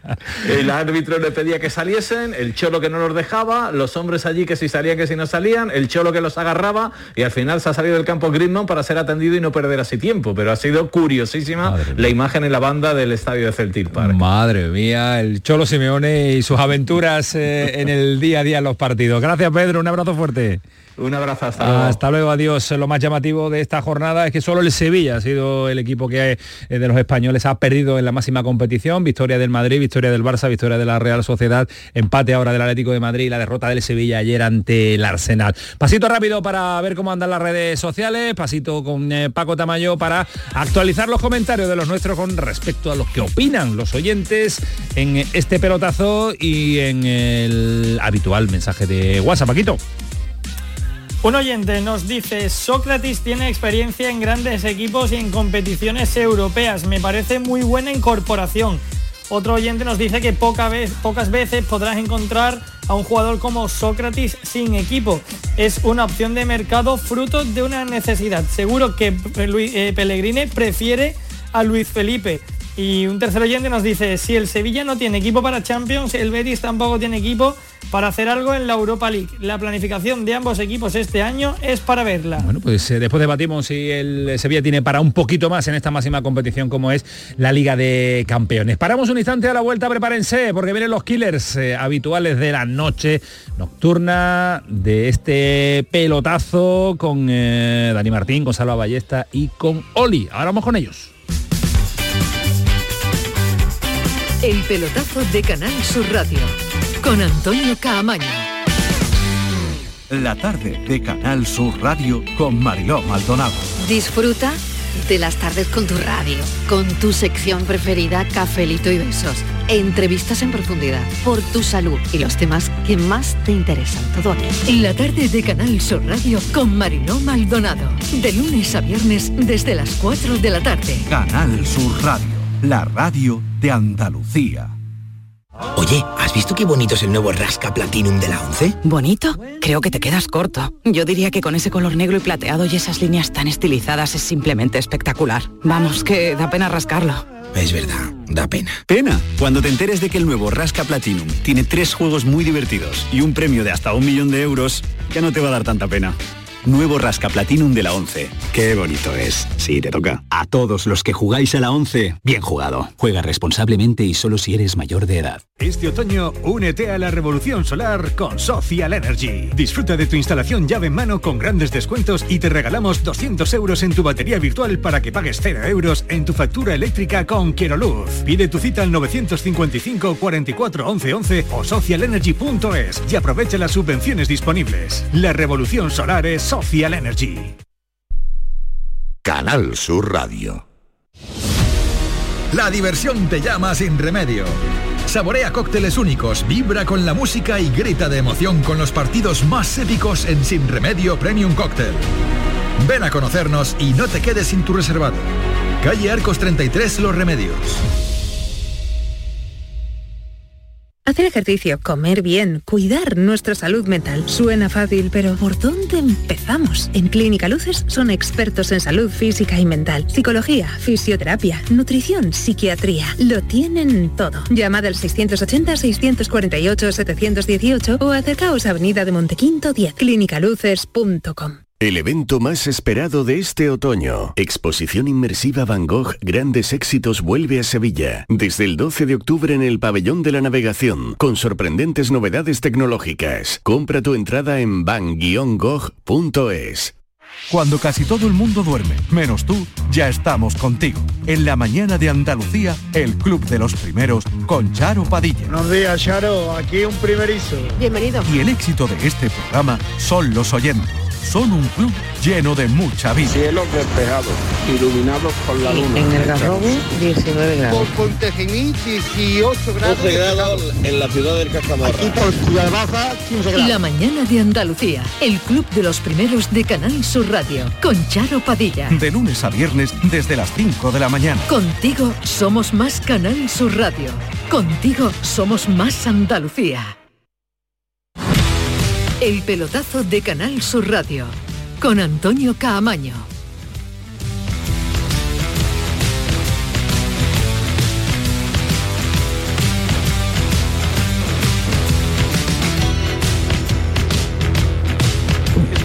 Once y 11, me encanta la hora del pelotazo, ya no, ya son las 11 y 12, también me encanta porque tenemos un ratito de radio súper, pero que de lo mejor que se hace ahora en la radiodifusión mundial, porque tener a Salva, Oli y a Dani en este instante con el pitito ahora, pues mucho mejor, está en la sintonía de los killers. Oli, ¿qué tal? Buenas noches. Buenas noches desde el puerto Santa María. ¿Qué me estás diciendo? Que te has venido Magnífico. hacia abajo ya buscando, bueno, un- Recargar las pilas, estoy cargando energía. Sí, te la da, te la da, Sí. te la da tu Andalucía, te la da tu Cádiz, te la da tu puerto. Esta es mi segunda casa. ¿Vas a ir al partido del Cádiz con el, con el Sevilla? Por, hombre, por supuesto, más van a poner pescadito antes del partido, ay, ay. pescadito, pescadito gratis. Me ha llamado Javi Lacabe que había una previa de pescadito frito. Claro, ahí estaremos. ¿Cómo sabes tú los sitios donde ir? eh? ¿Cómo sabes tú cuándo venir? Eh? que sí, hombre, eh, aquí me siento muy querido, mira, hoy, hoy disfruté de una comida en San Fernando con, con- con- con amigos de San Fernando, ayer en el puerto, bueno, no, aquí la gastronomía se me da bastante bien. Ya me están mondiendo mensajes por línea interna que diría el otro que, que vas a una cabina allí con un compañero bisueño y demás. Bueno, bueno, bueno, bueno, yo prefiero que estés en otra cabina mejor, pero bueno, que te vaya bien, que te vaya muy bien. Saluda Salva ya, Manu Japón, ¿está por ahí Salva? A ver si esta noche el perro ha salido o no ha salido. Salva, ¿qué tal? Muy buenas. Muy buenas noches, compañero. Porque hoy suenas bien. Hoy Manu me da lo que hay así cuando sale. Oli, no has pagado una comida, de las que has estado no has pagado una comida. No, yo con una cervecita ya es suficiente, una cervecita. has pagado la cervecita, Salva, solo eso, ¿eh? Y dijo, dijo que no iba a avisar cuando pasara por aquí, nada, no avisa nunca, es Salva, imposible cogerlo, ¿eh? Ya te digo. Y mira que le invitamos, ¿eh? Lo que pasa que se hace de rogar, pero bueno. No, el que domingo, el domingo amenazo, amenazo con aparecer por ahí el domingo. El domingo sí me veréis por Sevilla. Bueno, bueno, pues Sí, nos sí, sí. reservaremos, nos reservaremos. El que quiera venir está invitado, ¿eh? porque Oli va, va a pasar por aquí y nos va a dar un majar importante. Oye, pero yo llamaba por teléfono, eh, como diría, como diría el otro, ya eso del teléfono no, no se lleva, porque acabamos de analizar el partido del Betis. Oli, eh, las sensaciones de este Betis irregulares, Salva, tú que lo sigues también todos los fines de semana en la gran jugada, eh, mm, ¿os hace tener mañana no sé, por menos respeto a un rival en Europa que hemos visto ante el Celtic eh, en Glasgow, que, que compitió bien. Sí, ¿sabes lo que pasa con el partido de mañana, yo creo? ¿Qué te pasa? Que, que mañana sí parte con el partido, con el cartel de favorito desde el inicio. O sea, todo lo que no sea ganar eh, va a ser poco. En, en los números es Claro. complicarse un poco la clasificación y ya no es decir, bueno, juego y puedo jugar bien, puedo jugar un poco menos bien, me, me pueden hacer daño porque ando con un problema de centrales y empato. No, no, mañana juegas con una obligación de ganar y eso es eso es muy distinto, ¿no? Y bueno, yo creo que eh, eh, la clave del Betis es, es lo que venimos hablando, ¿no? Ha, ha perdido un poco la seña de identidad de, de controlar los partidos desde las posiciones largas. Ahora el Betis no es ni mucho menos un equipo de posiciones largas. Ahora roba y corre con Azde o corre con, con Diao o Isco que hace transiciones rápidas. No, no es el Betis del año pasado. Eh, eh, Salva, cuando uno viaja por Europa y tú lo has hecho mucho, parece, no, va a Chipre, eh, favorito el equipo español siempre. Mm, pero ojo, ojo que esta Europa se está convirtiendo en cualquiera te, te. ¿eh? Sí, cada vez hay más calidad en los equipos, hay lo- lo- los clubes están más preparados y, y son partidos en los que la motivación no tiene nada que ver con la liga doméstica. Eh, siempre hablamos que Europa te da ese plus, el jugador quiere incluso abrir ese, ese mercado, ese posible mercado con, con la idea de que, de que bueno, el espejo ahí donde puede verse y donde puede hacerse ver es mucho mayor que las ligas domésticas. Y no hay ningún rival pequeño, entre comillas, en, en competición europea. ¿Lo juega en Chipre, Salva? Eh, sí, sí he jugado en Chipre. ¿Sí? Sí. Eh, eh, eh, ¿En Tbilisi puede ser? Tbilisi no sé si es Chipre. Yo creo que o es Grecia o Chipre o por ahí. Claro, te has, movi- te has Está movi- te has movido tanto, te has movido tanto que es imposible recordar. ¿Tú, tú te acuerdas de algo, Lee, de, de Chipre? ¿Has estado allí? No, yo he estado por Hungría, por, por, por- por Chequia, por ahí sí, pero no, no, Chipre, en Nada, Chipre no, nada. no he estado. Bueno, la sensación de que el Betis mañana se, la juega. Oye, eh, Sócrates, eh, jugador con 35 años, Oli Salva, cuesta mucho a esa edad, vosotros lo habéis pasado y sabéis lo que es coger la forma, competir de nuevo, aunque si lo comparamos, por ejemplo, eh, Sergio Ramos también venía de estar, de estar parado con una edad incluso superior a la de Sócrates. ¿Cuesta mucho, Oli Salva, coger, coger el ritmo de competición a esa edad para el Betis? Mucho, mucho, mucho, mucho. Yo creo que Sergio claramente, por ejemplo, se le está viendo que está yendo a más el día del Real Madrid para mí Sergio hizo un partidazo, pero un partidazo. Para mí fue imperial el partido que hizo. Ya, se vio al Sergio que todos conocemos. Yo creo que se creció con el partido, porque hay jugadores que cuanto más fuerte es el partido o más grande, más grande es el rendimiento y sucede con Sergio, ¿no? Lo de este chico es diferente, porque llega a un contexto distinto, a una ciudad que no conoce, posiblemente el idioma. Mm, bueno, todas esas cosas suelen ser un problema, un hándicap para que el chico nada más llegar y, ofrezca un buen rendimiento, pero bueno, está obligado el Betis, es que era esperar a enero, si no, pero atrás, atrás en Getafe quedó muy claro que, al Betis un central más y, de, empaque, sobre todo eso, de gente eh, con experiencia, con aplomo, con, incluso con un punto de dureza atrás, hacía falta porque estaba mostrándose muy blando el, Betis. Salva, con 35 años, eh, ¿cuánto tarda en ponerse en forma? Claro, es que depende de, la, constitución que tú, que tú tengas. Mira, mira, tú hablas, por ejemplo, a Navas con 35 años y, es como nosotros cuando teníamos 23. Bueno, Sócrates puede pesar el doble que Navas.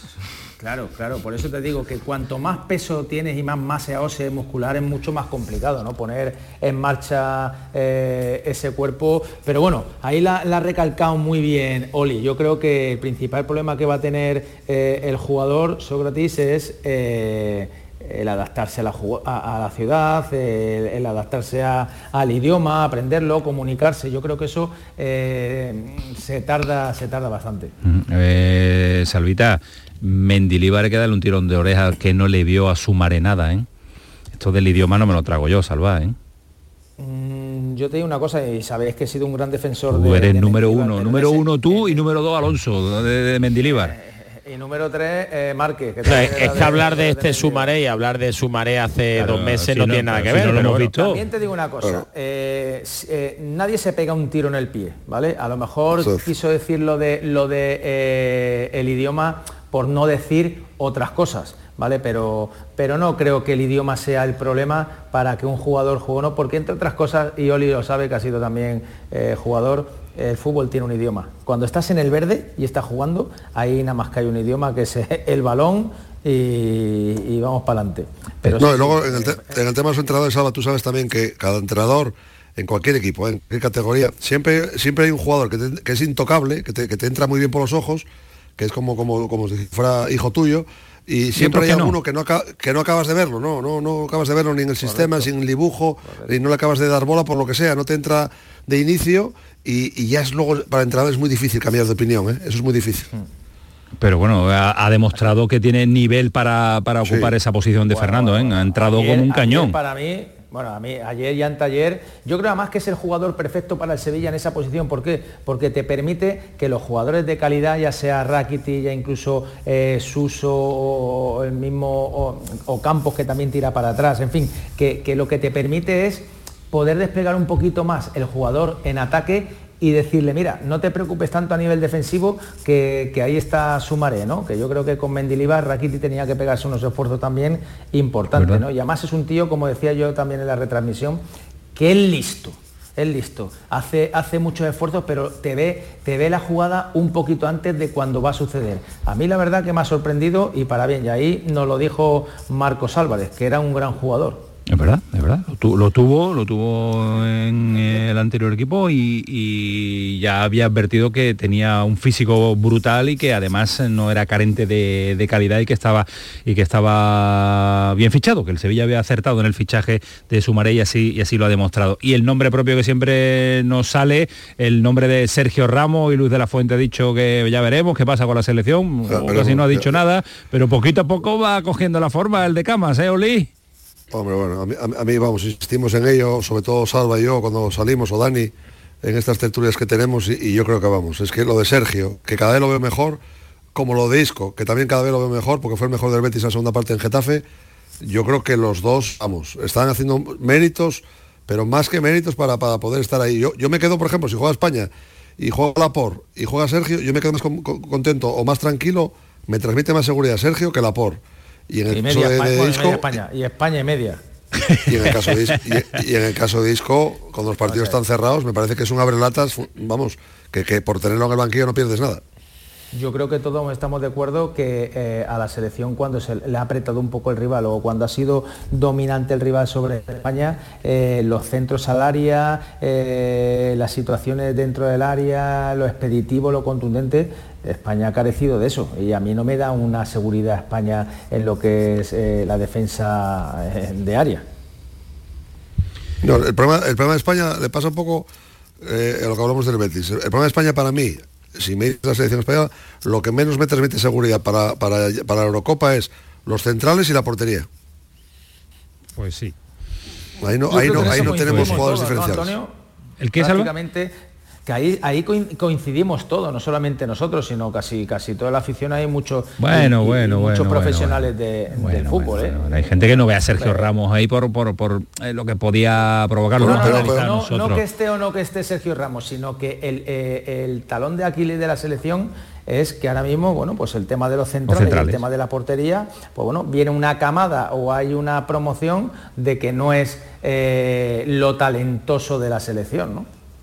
Pues sí, yo creo que lo que pasa es que lo agarran los marcadores, lo- lo- los resultados, la Liga de Naciones pues esconde o la posibilidad de que a mí defensivamente me parece que la pareja de centrales es de lo más débil que tenemos en, este, en si- esta selección española, si pero el que manda, citar- manda. A ver si va a citar a, a Sergio Ramos otro. ¿Otro cómo? A ver si va a citar Ahí no te he Sergio entendido, Ramos Salva. Otro. Que, que echen a Luis de la Fuente, ¿no? Ah, Correcto. Eso, eso es difícil, No, porque yo con la, la clasificación la tengo yo prácticamente al, europeo llega seguro, si no está en Sí, Alemania es porque... Eh, eh, porque- pero se está escuchando cositas. ¿Sí? No. Tú que te mueves... Exclusiva. que Salva se Exclusiva, mueve, Salva. Salva se mueve entre las leyendas, entre las leyendas, ¿eh? Sí, sí. A ver si va a llegar Carlos Herrera y va a fichar. ha, ha dicho, ha dicho que lo mantendría. y va a llevar a Luis Enrique otra vez para, para el verano. Yo creo que Luis Enrique y Carlos Herrera tendrían muy buen feeling entre, entre los dos en un verano. Bueno, eh, Olio, y te pregunto a ti por uno de los equipos que más miedo me está dando, el Almería, el Almería, el Almería, a ver que si me lo sacas de ahí ya, ¿eh? Eh, El Almería tiene una sangría en defensa que, que- que no hay manera de encontrar la llave de paso, como, como decía yo en la retransmisión, para cerrar el grifo, porque, vaya porque es una ¿eh? cosa tremenda. ¿Tú crees que un equipo que se puede poner, que se pone 3-0 en su casa y que se pone 0-2 fuera de casa y, y- y le- y le empatan a 3 y le empatan a 2? Pues, es una cosa tremenda, porque cada balón, cada balón que cae en el área del Almería es, es una tragedia. Es una tragedia y ahí, ahí está el problema. Por más que, Y se han gastado, goles ¿eh? y- dinero Que ahí, si ¿eh? se han gastado el segundo equipo que más ha invertido, Salva. así y, que- y de- y la posición de central, en que se han esa gastado. posición, También, ¿eh? también, también. En esa posición. Ha recuperado a Edgar, No, no. vamos a ver si aporta algo Edgar que desde que se lesionó y sobre todo en sus primeras eh, comparecencias con la camiseta de la Almería no estaba no estaba al máximo nivel. Sí me gustó, visto, ¿eh? Camaño, sí me gustó la apuesta por Fernando en la portería. La apuesta por también. Fernando estuvo, estuvo bien. Sí. Creo que era de justicia porque hizo una gran temporada la temporada pasada. Y la- la- para mí la mejor noticia de, de la Almería fue el, el volver a recuperar a Fernando en la portería. Y, y bueno, que tiene un partido clave con las palmas, ¿eh? pero clave. Porque luego tiene, tiene- tiene- tiene al Alavés después y, y- y necesita crecer. Bueno, ya lo vamos en alguna ocasión. Necesita crecer desde un 0-0. Pero ahora ya. El, el resultado ideal para la Almería, ¿sabes cuál sería? Es Alba, el 1-0. Ganar 1-0. Claro, eh, no, ga- ganar, no, ni Salva. 3 ni 1-0. Ganar, necesita Es que- ganar, es que necesita ganar un partido. 29, 29 goles en 10 Es jornadas. una ¿eh? barbaridad. Es una barbaridad. Solamente hubo un equipo, el Elche, en la 62-63 que registró esa misma, Mira, mira, es- mira, esa mi- mira. bueno, 30, 30 dianas. Macho. O sea que fíjate, Y- y- la- y- con, con- con esos registros es imposible que salga de abajo. Salva, me manda un mensaje tu amigo Marque y me dice que te pareces a Manolete, que te va a llamar Manolete Ballesta, dando primicias a última hora ahora. Manolete. Ese estará durmiendo ahora, mientras, mientras nosotros estamos trabajando, está, ese estará doblado Nosotros estamos trabajando y dando exclusivas, Salva. Dando ¿Eh? exclusivas, Salva, dando exclusivas. efectivamente. Efectivamente, es que somos, somos, son, para eso somos los killers, Loli. Hombre, por favor. Y somos además, y además, Salva, tú sabes lo que le duele porque la estás dando en el pelotazo, Salva, la estás contando en el pelotazo y te dirá, me lo puede haber contado en la gran jugada él y se pone celoso, tú sabes, Marque. Nada, es que se vaya con, con Villalbita. Los de abajo, los, los de abajo, caballo, hablas de la Almería. Pero ahora ya toca todo el tema, los andaluces, exactamente, Granada y Cádiz. El Cádiz está un momento tonto la temporada Eh, también. El Cádiz, eh, está, está raro uno. Lo que, pasa, lo que pasa es que queda mucho, queda mucho y Sergio ahí va a apretar y va, y va, y va a pero dar batalla. y- pe- pero lo que te a principio de temporada, antes del primer descanso ligue- de, por, por el parón de, de internacional, esa sensación de solidez, de equipo incómodo, la ha perdido y, y ahora ya no reconoces al Cádiz de principio de temporada. Pues esperemos que recuperen los nuestros cuanto antes esas sensaciones. Señores, que es un auténtico, placer. Eh, Oli, eh, ya no sales a la calle, ¿no? Ya estás en casita, ¿no? ¿Recogido? No, no, estoy recogido. Mañana me toca Sanlúcar de Barrameda. Está bien, ¿eh? Qué mal vive, vaya, vaya ruta. como vive, vaya como vive. Vaya triángulo, vaya, vaya, vaya, vaya. vaya. Puedo hablar con Carlos Herrera. Escúchame, ¿tienes a Alfredito Santalena por allí? Es verdad. Sí, lo hablado. sé, lo sé, lo sé. Hoy estuve en San Fernando, pero no, no, no, no lo vi. Ahora, No, ahora, ahora, ahora lo tenemos citado nosotros, lo tenemos citado en un instante, así que no me lo entretengáis mucho. Y, a mi dónde tronco, ma- mi tronco. No han mandado lejos, no han mandado a Melilla, mira que es buena ciudad, pero mira que mandar allí a, Sabitas, ¿no? a Sabitas. Saba. La que va a liar allí. La que diáis cada noche, señores. Es un placer. Cuídate, Salva. Gracias. Un abrazo. Hasta luego, adiós. Adiós, Oli. Adiós. Hasta luego, disfruta de la ruta gaditana, ruta andaluza. Eh, paramos al final, Manu, paramos al final, que nos queda una, ¿no? Nos queda, nos queda una, ya hemos cubierto. Qué maravilla, qué maravilla, cómo me controla el tiempo para la publicidad. El Granada era el, el, eh, equipo que abordamos Sí, ahora con bueno. Oli. Brian Zaragoza, el nombre propio y en mayúscula de la temporada y de los despachos. Sí, bueno, a ver, eh, lo primero que hemos sabido que estas negociaciones para ampliar el contrato ya se iniciaron antes del partido ante el Barça, que es donde, bueno, irrumpe Brian Zaragoza con, con mucha fuerza. Es verdad que se han intensificado y que el Granada va a apretar mucho, le va a ofrecer un salario muy importante de los mejores pagados de, ¿De la plantilla? De la plantilla. Eh, el jugador siempre hemos dicho, ¿no? Él lo ha dicho también. eh, está tan encantado y se lleva tan bien con todos los estamentos del club que incluso, bueno, eh, la manera de conocer la, la internacionalidad pues fue con su familia, el director general, con el director deportivo, con Nico que estaba junto a él, le han acompañado también, lo han cuidado, él lo sabe, pero sabe también que va a tener ofertas, ¿no? Eh, algunas de ellas que a él le interesan y que evidentemente le gustarían como, como punto de ¿Cuánto partida. tiene que decidir Quilón ahí? Bueno, tiene que decidir, tiene que aconsejar más que decidir. Pero el jugador tampoco va a dejar que en estos momentos, ante una situación contractual que tiene contrato hasta 2027, no está mal pagado, elevar su cláusula sin saber qué va a pasar en verano, creo que no es una estrategia marcada. Hombre, pero elevar a una cláusula un poquito, Un irte a los 20, 22 y, y Sí, incrementar el sueldo puede ser un término Sí, medio también para que pero- Granada esté algo más tranquilo. ¿no? También te digo una cosa, Camaño. Yo, yo tengo la sensación, y así a veces también con la información mezclada, que el jugador eh, prefiere quedarse, ¿no? En España, por ejemplo. Eso del, de Premier o este tipo de destinos no es un destino que a él le, seduzca mucho y que cree que le costaría mucho cambiar de aires a esos destinos que son a día de lo que pueden pagar 14 millones de euros. Es que la liga está montada así. A no ser que aparezca un Atlético de Madrid o un Real Madrid o un Fútbol Club Barcelona, el resto de clubes tienen muchas complicaciones para pagar esas cantidades. Y ahí es donde radica. Yo creo que se dejará pasar un poco todo lo que todo lo que está sucediendo.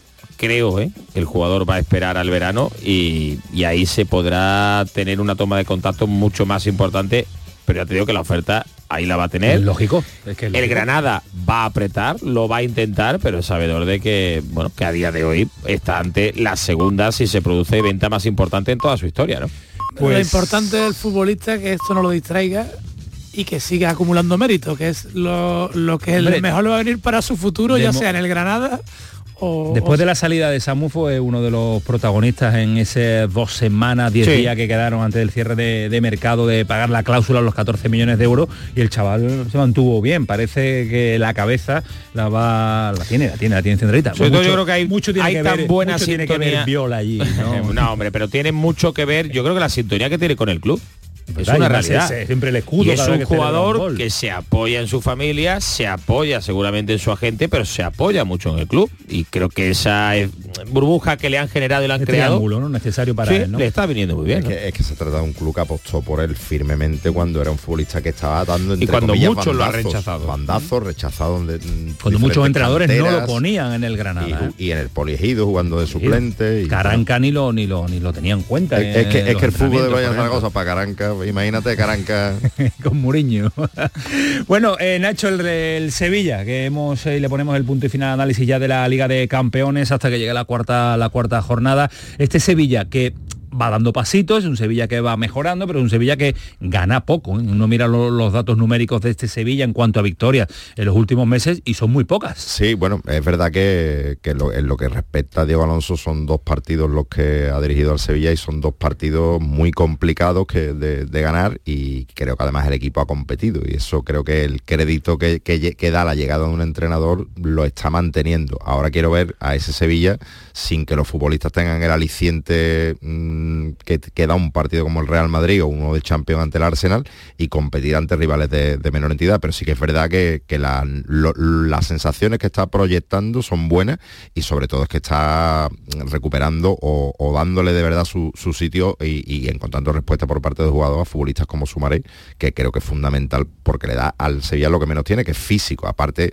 de que con la pelota en los pies jugando a dos toques, pues, cada día se encuentra mejor y, parece un futbolista que puede por fin darle descanso a, a Fernando. Alonso decías tú, este Sumareno es el mismo de hace dos meses. No, No, no, tuvimos, la, no tuvimos la oportunidad. Yo de lo que he dicho ¿eh? y, y lo mantengo es que es para mí, a ver, hay, hay una decisión de no eh, ponerlo pues, prácticamente nunca hasta que se ha marchado, Nada. que es hace un cuarto de hora, pero hablar de este sumaré con todo lo que es adaptación, incluso idioma, si nos queremos reír, trabajar con los compañeros y demás, incluso a nivel físico, porque él venía de trabajar eh, pues prácticamente en solitario, al de ahora creo que es ventajismo por parte de algunos compañeros, ¿no? Y a mí me lo parece, creo que ser ventajista ahora ha demostrado el futbolista que ya sí estaba preparado, insisto, se ha marchado Mendilibar hace un Pero cuarto no es para al menos ser porque hay mucha gente que ya antes en pretemporada había dicho, es un jugador que tiene, Pero que tiene fíjate, mucho sí, nivel. pero fíjate que es curioso. Suso ha tenido su- sus problemas, digamos, ¿no? Al menos mm,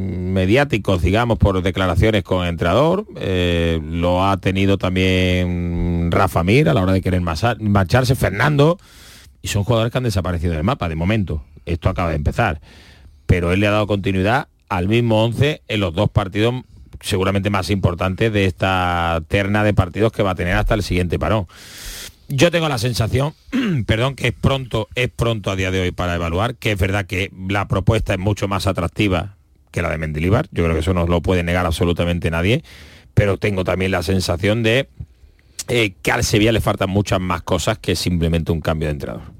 Yo, hablando primero ahora de, de Sumaré, creo que el futbolista Diesel quizá le perjudicó cuando lo metió Mendilibre un poco por la presión popular y lo metió 20 minutos, media hora, hay un futbolista que en 20 minutos, media hora yo creo que no se, no se dio cuenta de la película y eso hizo que el entrenador diera pasos atrás, que creo que eso le perjudicó, pero estamos viendo que cuando entra desde el inicio le costó trabajo entrar con el día del Real Madrid, pero se fue haciendo con el partido. 20 Por las no propias características del futbolista yo creo que necesita hacerse en los partidos y quizá le perjudicó esas ganas de haberlo y de darle 20 minutos, ¿no? Un futbolista haberle dado desde el inicio cuando el entrenador lo hubiera preparado. Y ahora, olvidándonos ya de Sumares, centrándonos un poco en Diego Alonso, creo que le ha dado un poquito de orden al Sevilla defensivo. No es ese correcalles que vimos por momentos con Mendilíbar. También era la propuesta de Mendilíbar, ¿no? O fútbol directo y, y de Y- acelerar. correcto. Llegaban más al ataque. Este Sevilla hasta ahora también está generando menos. Creo que se está preocupando más de defender, de mantener la organización. También ahí influye que juega contra el Madrid con el Arsenal. Lo quiero ver contra rivales de su, que, de que el Sevilla ya necesita proponer y crear y ganar. O sea, ahí es donde se va a ver si, si esa propuesta de equilibrar un poco más el equipo, de meterle más piernas en el centro del campo, de organizarse defensivamente, si también le da para ganar partidos, que al final es de lo que tú has dicho. El Sevilla gana poco y, de lo que, gana- gana es lo que se poco echó a. Mendilibar, porque ganaba poco y es lo que necesita Diego Alonso, ganar.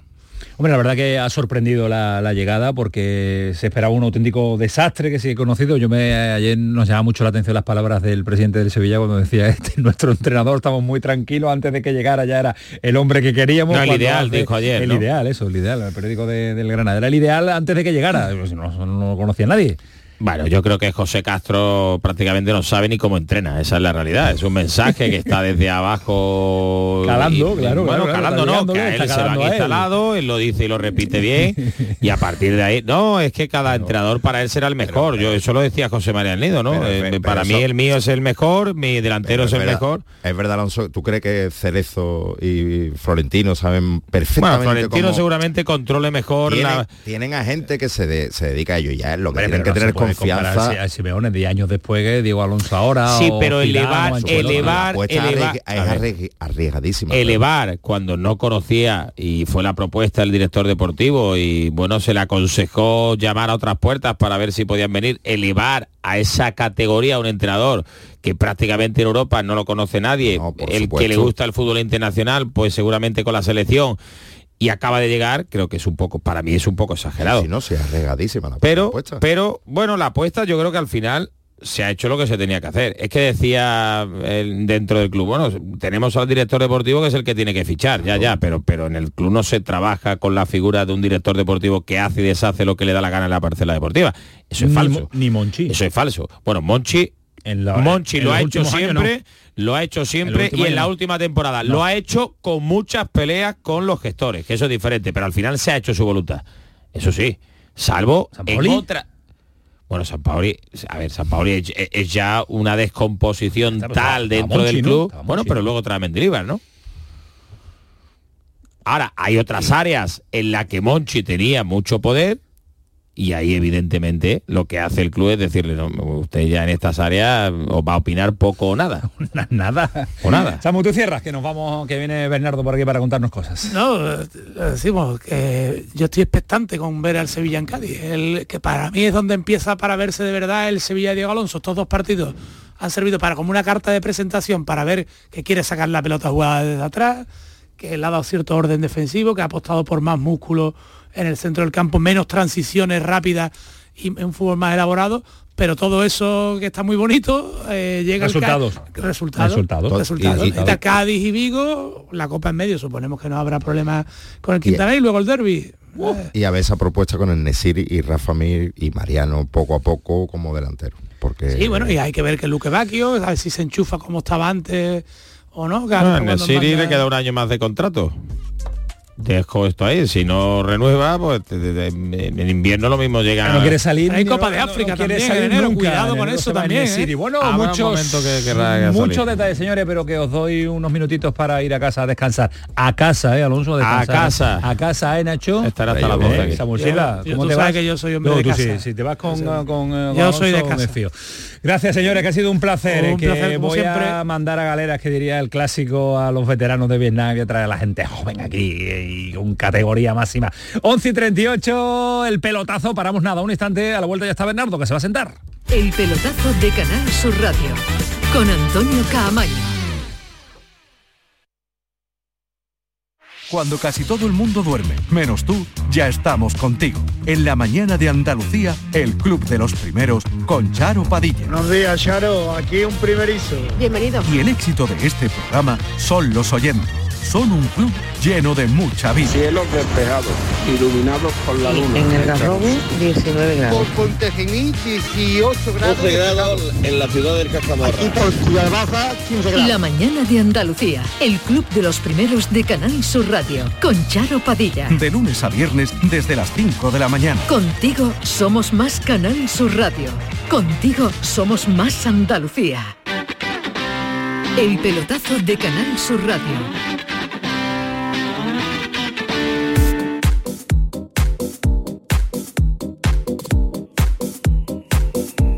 Bueno, jornada de miércoles, la Liga de Campeones en el día de ayer, el partido del Sevilla nos hizo variar el día, pero siempre presente, siempre a esta hora, siempre en forma, mi querido Bernardo Ruiz para traernos todos los detalles de la primera federación, después tenemos también pinceladitas de segunda y tercera federación, pero hoy además, como viene siendo últimamente, Bernardo, ¿qué tal? Muy buenas noches. Muy buenas noches, Camaño. Cambiamos un poquito el orden, ¿no? Ahora analizamos la jornada, la clasificación, los equipos que están pasando por problemas, porque a esta hora, que ya es tarde, eh, habías quedado con un auténtico, yo creo que con el protagonista de uno de nuestros equipos andaluces, ¿no? Sin duda alguna, ¿no? Después de la demora en la presentación de la sección a causa del fútbol champán, de caviar y glamour, ¿qué hago? ¿Qué hago? regresa al fútbol auténtico y uno de, los, verdad. Efectivamente, y uno de los protagonistas del fin de semana, Alfredo Santa Elena, que es actualmente el técnico del San Fernando y el hombre al que se han encomendado en el antiguo Bahía Sur para certificar la permanencia del conjunto isleño en la primera federación. Eh, ¿Lo han llamado porque hay que arreglar mucho? Han recurrido su experiencia y su capacidad de liderar etapas de crisis para evitar la tragedia deportiva del descenso a la segunda federación, sin duda alguna. No, para eso hay que llamarlo y menos mal que lo han llamado con tiempo para, para trabajar. Y a mí hablar siempre con un, con un gallego, con este apellido que yo tengo, es que me da una alegría tremenda y sobre todo cuando se viene para abajo y cuando lo hacemos eh, partícipe también de nuestra Andalucía. Alfredo Santalena, ¿qué tal? Buenas noches. Hola, buenas noches. ¿Qué tal, mister? ¿Cómo está? Pues bien, pues muy contento, la verdad es que muy contento de, volver a estas tierras que, bueno, que tantas alegrías me han dado y la verdad es que, bueno, por suerte tengo muchísimos amigos y, bueno, siempre, como te digo, es un, es un orgullo volver aquí y muy, muy orgulloso del equipo, de, todo, ¿no? de la afición, de todo lo que es el, el ambiente que se genera aquí en esta en estas ciudades porque bueno al final San Fernando la verdad es que como te digo es un equipo que tiene una afición pues, que, quiere ver al equipo eh, más arriba y bueno, esperemos que poco a poco pues, vayamos, vayamos creciendo.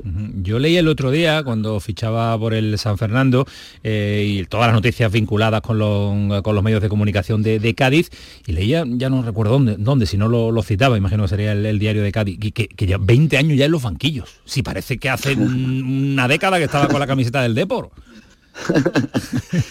Pues sí, la verdad es que ya llevo desde el año 2002. Empecé, bueno, eh, empecé, acabé con, con Juan Sabas, que ha recogido el Melilla también. amigo de la casa, de esta casa, Sabitas. Efectivamente, Sabitas, pues acabamos jugando en el Pegaso tres cantos y bueno, y esa temporada pues por circunstancias el equipo no iba bien y bueno, y al final cesaron al entrenador y, y yo que estaba de jugador, pues me, pusieron de entrenador, ¿no? y, bueno, ahí empezó mi, carrera como, como entrenador en el año 2002 y ya son, bueno, pues he tenido la suerte de, de todos los años pues estar, estar en los banquillos. Pues, yo le recuerdo, mister, yo le recuerdo eh, como segundo en el Cádiz, ¿puede ser? Sí, ¿no? Sí, sí, por supuesto. Estuve con Claudio, con mi buen amigo Claudio Barragán. Con Barragán.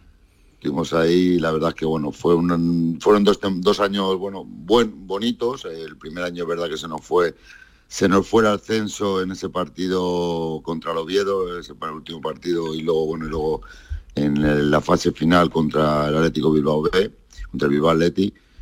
Y bueno, pues por desgracia no pudimos, no pudimos ascender al equipo y la temporada siguiente, bueno, pues ya me parece que nos cesaron yendo cuartos y luego vino Álvaro Cervera y bueno y el Cádiz pues ascendió a correcto. a, segunda división eh, bueno Bernardo eh, yo sé que el míster acaba de aterrizar que está haciendo los primeros ajustes cambios eh, ¿Es un equipo para lograr el objetivo? Tú que lo conoces de maravilla y lo has seguido y lo has estudiado y siempre cada, cada semana nos das, nos das su, perfil. ¿Es un equipo para, para sufrir, para estar en zona media? ¿Tiene que mejorar determinados aspectos? Insisto que el entrenador estará conociéndolo también.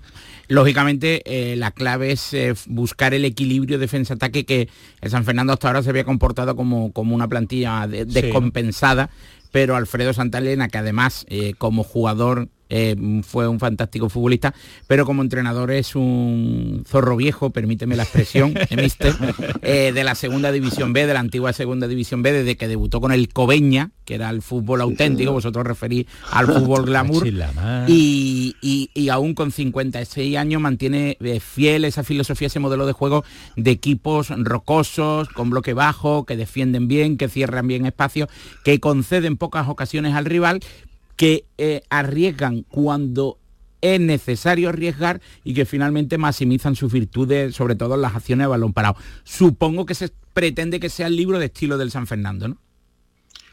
Bueno, eh, a ver, eh, mi idea de juego es que el equipo se intente ser protagonista con balón. Creo que por suerte cuento con una grandísima plantilla. creo que, bueno, yo no me he puesto un objetivo de momento. El objetivo para mí es ir semana a semana, partido a partido, ahora mismo bueno hemos dado un paso importante creo que bueno con dos victorias bueno ya lo consiguieron con con Héctor como entrenador el partido ante, ante el Granada y luego pues hemos la semana siguiente con el Linares que ganamos ese partido importante no porque eran bueno me parece que era la primera vez que el equipo sumaba sumaba fuera de casa esta temporada entonces, bueno, yo mi idea es, como tú has dicho, ¿no? Sobre todo mantener un equilibrio defensivo, que el equipo sea fuerte, que no encaje goles, creo que el portería cero es fundamental.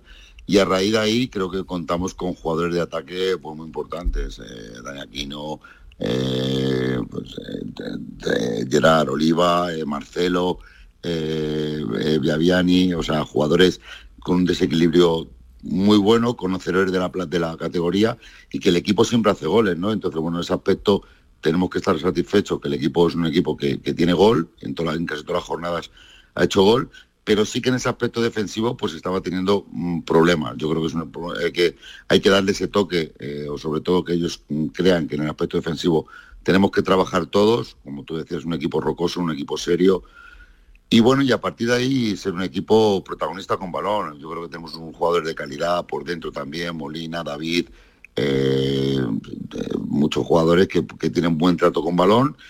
Intentaremos, bueno, por ser un equipo, bueno, atrevido, valiente y a partir de ahí, bueno, pues seguro que, cuando cojan un poco la idea, pues está claro que podemos hacer cosas y podemos dar una satisfacción a la, a la afición del San Fernando. ¿Qué sensación se ha encontrado cuando ha pisado ese césped y ese vestuario, mister? Pues muy buena, muy positiva porque me han acogido fenomenal los chicos. Eh, he visto un ambiente, un grupo muy unido, a pesar de las circunstancias, bueno, que estaban con siete puntos. Tú das de cuenta que el año pasado, cuando cojo el Rayo Majadahonda en la séptima jornada, tenían un punto. Eh, era un, era un, ese vestuario era un drama. Eh, tuvimos la suerte también de sacarlo hacia adelante, de salvar la categoría este año está claro que venían de una dinámica, o sea, de haber ganado un partido, como te he dicho, al, a Granada, y, el, bueno, pues el ambiente es totalmente diferente. Creo que, sabes, que dependemos también muchas veces del estado anímico de los futbolistas, y en ese aspecto, pues, pues, muy contento y muy, muy orgulloso de cómo están trabajando. Están trabajando con intensidad tremenda los chicos, eh, hay, hay, buen ambiente, y luego a partir de ahí, como te digo, tener una idea clara de juego, y eso nos hace pues el trabajar día a día con alegría e ilusión y poder, como te digo, darle una alegría a la, afición del San Fernando. Eh, su discurso no es el discurso habitual del siglo XXI, es decir, huye de los tópicos, de los clichés, habla claro, en definitiva, en rueda de prensa. Eh, me gustaría conocer, cuando recibió la llamada del San Fernando, ¿cuántos partidos vio del San Fernando en vídeo antes de, de, dar el sí? Pues mira, pues eh, le vi el día del Murcia, te digo la verdad, el día del Murcia, al final conocemos un poco, le he dado cuenta que el año pasado yo me enfrento, en yo llevo ya dos años en esta categoría. El año pasado me enfrento al San Fernando, eh, tanto allí en Majadahonda como aquí en, como aquí en el, en el estadio. Y bueno, y luego el partido, el partido contra Granada, que le vi, le vi todo el partido, porque bueno, y la verdad que bueno, eh, conoces luego a Fernando, a Dani Aquino, te digo a Gerard Oliva, a José Carlos, eh, a los jugadores prácticamente conoces a todos porque bueno, porque es tu trabajo y tienes que estar un poco, bueno, pues informado de los futbolistas que tiene, porque, bueno, al final los entrenadores por circunstancias, pues dependemos, dependemos de los resultados, ¿no? Entonces, bueno, eh, nosotros tenemos que estar preparados para el día que nos llamen, pues eh, conocer a la plantilla y, como te digo, eh, me siento muy orgulloso de la plantilla que tengo, con jugadores muy competitivos y que, bueno, que no nos ponemos objetivos. De momento, como te digo, poner el partido a partido y ir trabajando, que creo que los chicos lo están haciendo fenomenal y creo que tenemos, como te digo, contamos con un buen plantel y hay que estar hay que estar convencido de que bueno de que tenemos que ir sumando cada, cada jornada. No todo va a ser fútbol mister. Le ha dado tiempo a disfrutar ya lo conoce. Estuvo en Cádiz dos temporadas. San Fernando se vive mal ¿eh? y se come regular y esas cosas ¿eh? qué va qué va.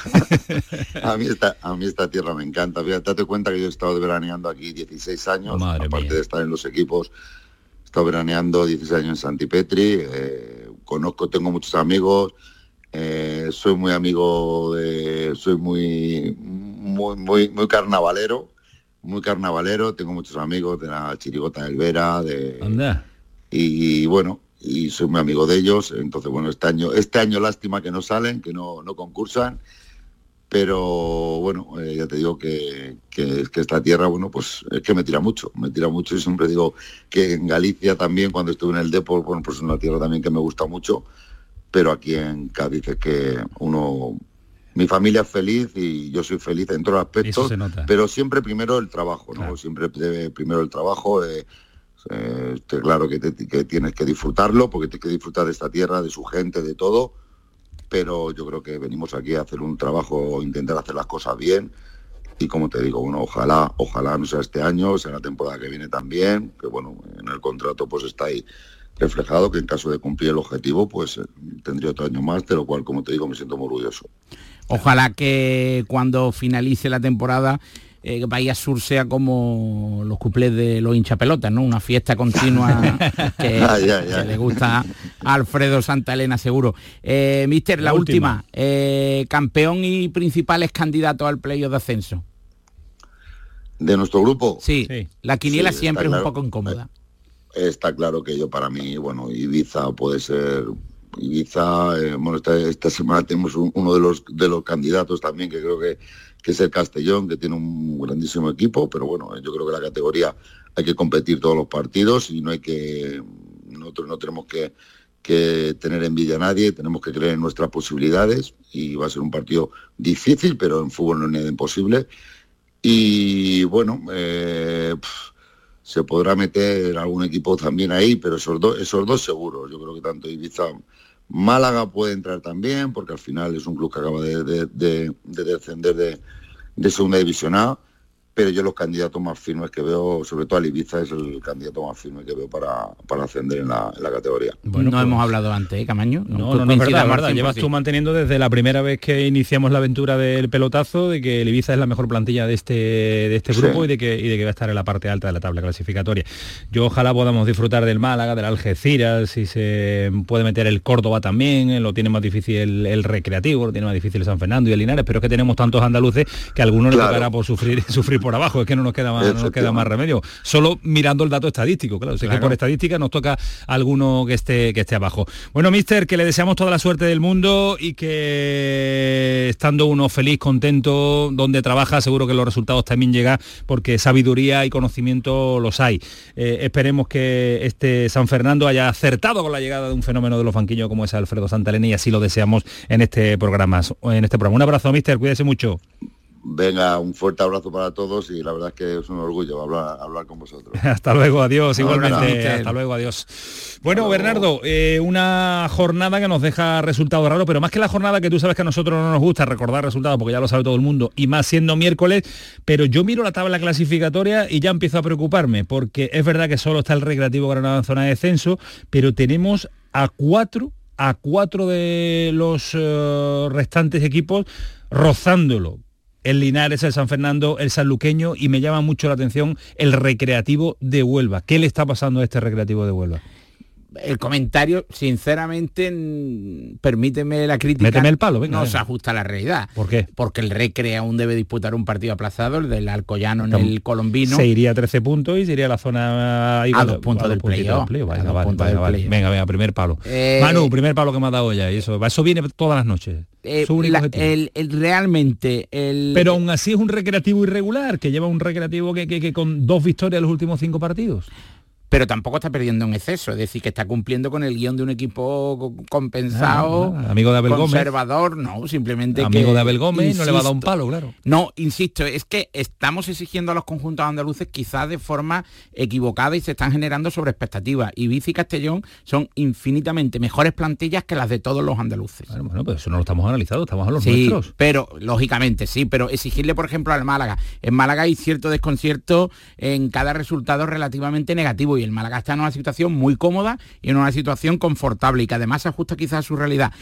los únicos que están rindiendo, sobre todo la Algeciras, pero la Antequera también... ¿La Algeciras está por encima de sus posibilidades en este momento? A día de hoy sí. Sí, ¿no? Reúne una muy buena plantilla, pero no es un serio candidato. Eh, para mí el Murcia es mejor equipo por plantilla, que ya está solo un punto del playoff apúntate a la quiniela que será tercero o cuarto, eh, insisto en el Murcia, y el Antequera que además no solo está ganando, sino que está convenciendo y está firmando partidos verdaderamente brillantes, que por cierto mañana habrá un protagonista en clave antequerana. Sí, porque tenemos nuestro partido de la jornada. Efectivamente, ahora recuperamos una sección los jueves, el partido de la jornada. ¿Te acuerdas de aquello, el partido del sur, cuando yo era muy pequeñito y tú un estudiante? Eh, en aquel canal sur mítico con Ignacio Cien Córdoba, Gerardo Girón en Granada, Fernando Pérez en Cádiz, pues recuperamos el partido de la jornada los jueves la previa, mañana Antequera. Eh, Málaga, que será un partido de fiesta en el Maulí. Y quizá la, la sorpresa negativa que no es, no es que esté rindiendo a un nivel relativamente discreto, pero sí que es cierto que después de victorias relevantes como en Córdoba, confiaba en una reacción más inmediata, es el Linares Deportivo, que está ofreciendo luces y sombras en determinados partidos de la temporada y no se afianza en la zona noble de la tabla y está un poco, pues como en ciclismo se emplea el término, haciendo un poco la goma con la zona confortable de la clasificación. El Córdoba, ¿qué pasa? Más desde el punto de vista analítico que de resultados. ¿Qué le está pasando a este Córdoba? Se suspendió el último partido con el sanluqueño, que era una auténtica prueba de fuego por las dimensiones del Palmar. Fue curiosa la rueda de prensa de Iván Ania porque midió, gracias a Google Earth, eh, las dimensiones del Palmar y dijo que medían 63 metros de ancho y no 65 y se, quejaba, o, o, más que se quejaba, lamentaba amargamente las dimensiones del Palmar. Será una prueba de fuego porque será el primer partido para evaluar el comportamiento del Córdoba en un terreno de juego de unas dimensiones muy reducidas y ante un rival muy incómodo con el papel de local como el salugueño de Iriondo y el Córdoba está en, un momento de ciertas dudas, partido clave el del fin de semana ante el Recre, un partido para pues calibrar. el Málaga también, ¿no? Efectivamente, dos, partidos verdaderamente complejos. Y por cierto, será un partido relevante por dos cuestiones. Recordamos que se celebrará un acto previo de recuerdo a Álvaro Prieto, el canterano recientemente fallecido, y Molina. Molina ha fallecido hoy, portero que fue del Córdoba y del Recre, debutó en el Recre, se retiró en el Córdoba y curiosamente eh, ha fallecido hoy y será homenajeado también los prolegómenos del partido. Sí, uno de los mejores porteros en la historia del Córdoba y consiguió un ascenso de categoría. Te pregunto rápido, detalle de segunda federación y de tercera, que nos vamos muy tarde. Eh, de segunda federación, un detalle relevante, el eh, San Roque del Epe ha suspendido el partido de Copa Federación por el estado en el que la luz. Ha, sufrido los efectos del, de la borrasca Bernard que destruyó la iluminación del municipal del Epe y habrá ambiente de gala en el Antoniano Lugo, partido de Copa del Rey, el Antoniano expidió ayer 600 entradas, hoy al cierre de taquilla prácticamente ha agotado el papel, habrá más mm, mil espectadores que la capacidad. Así que ese es el detalle. Y en la tercera federación, eh, partido especialmente relevante para el Real Jaén después de su victoria en el derby, eh, en un derby relevante de la provincia de Jaén ante el Torre Perogil, será una, auténtica final para los de Emilio Fajardo que tratan de imponer su ritmo y pelear la liga de tú a tú con el Torre Molinos. Bueno, pues eh, creo que todo queda dicho, todo queda analizado, mitad de semana, mañana hacemos la previa de nuestro partido del fin de semana, lo ha elegido Bernardo ese Antequera Málaga que va a ser de hecho, está siendo una auténtica fiesta para el Antequera y para todos los aficionados al fútbol y también de la periferia que se van a acercar a ver al Málaga, que es uno de los atractivos de esta categoría en Primera Federación. Mañana nos escuchamos, Bernardo. Mañana nos escuchamos, escuchamos. Un abrazo fuerte. Venga, Bernardo, que te tienes que levantar, marcharte para dormir y mañana contarme muchas más cosas. Y me tiene que contar en el tramo final, en el último minuto, también Paquito Tamayo, todo lo que nos dejan en nuestro contestador antes de dormir, eh, los oyentes del pelotazo. Paquito, tú cierras. Pues mira, muchos comentarios sobre la llegada de Sócrates. Por ejemplo, un oyente nos dice, deseando ver cómo Ismael Medina dice el nombre completo de Sócrates en el pelotazo, que por cierto, para el que no lo sepa es Papastadopoulos, ¿eh? Espero y deseo que el Betis en invierno vuelva a reforzar la defensa mucho y me tiene que sorprender Sócrates para que se me quite de la cabeza que es una buena incorporación. Y por último otro oyente nos dice que oportunidad de mercado es cuando te llevas a un gran jugador en un mercado activo. Sócrates es un jugador sin ritmo y sin equipo. Ojalá salga bien. Bueno, vamos a ver si sucede. De momento, mañana ya está en Sevilla para pasar reconocimiento médico. Y nosotros pasaremos eh, también el reconocimiento al trabajo diario de Paquito Tamayo. Un abrazo, Paco, cuídate mucho. Buenas noches. Hasta luego, adiós. Esto fue el pelotazo, sigue siendo Canal Sur Radio. Cremades y su equipo llegan ya. Hasta luego, adiós.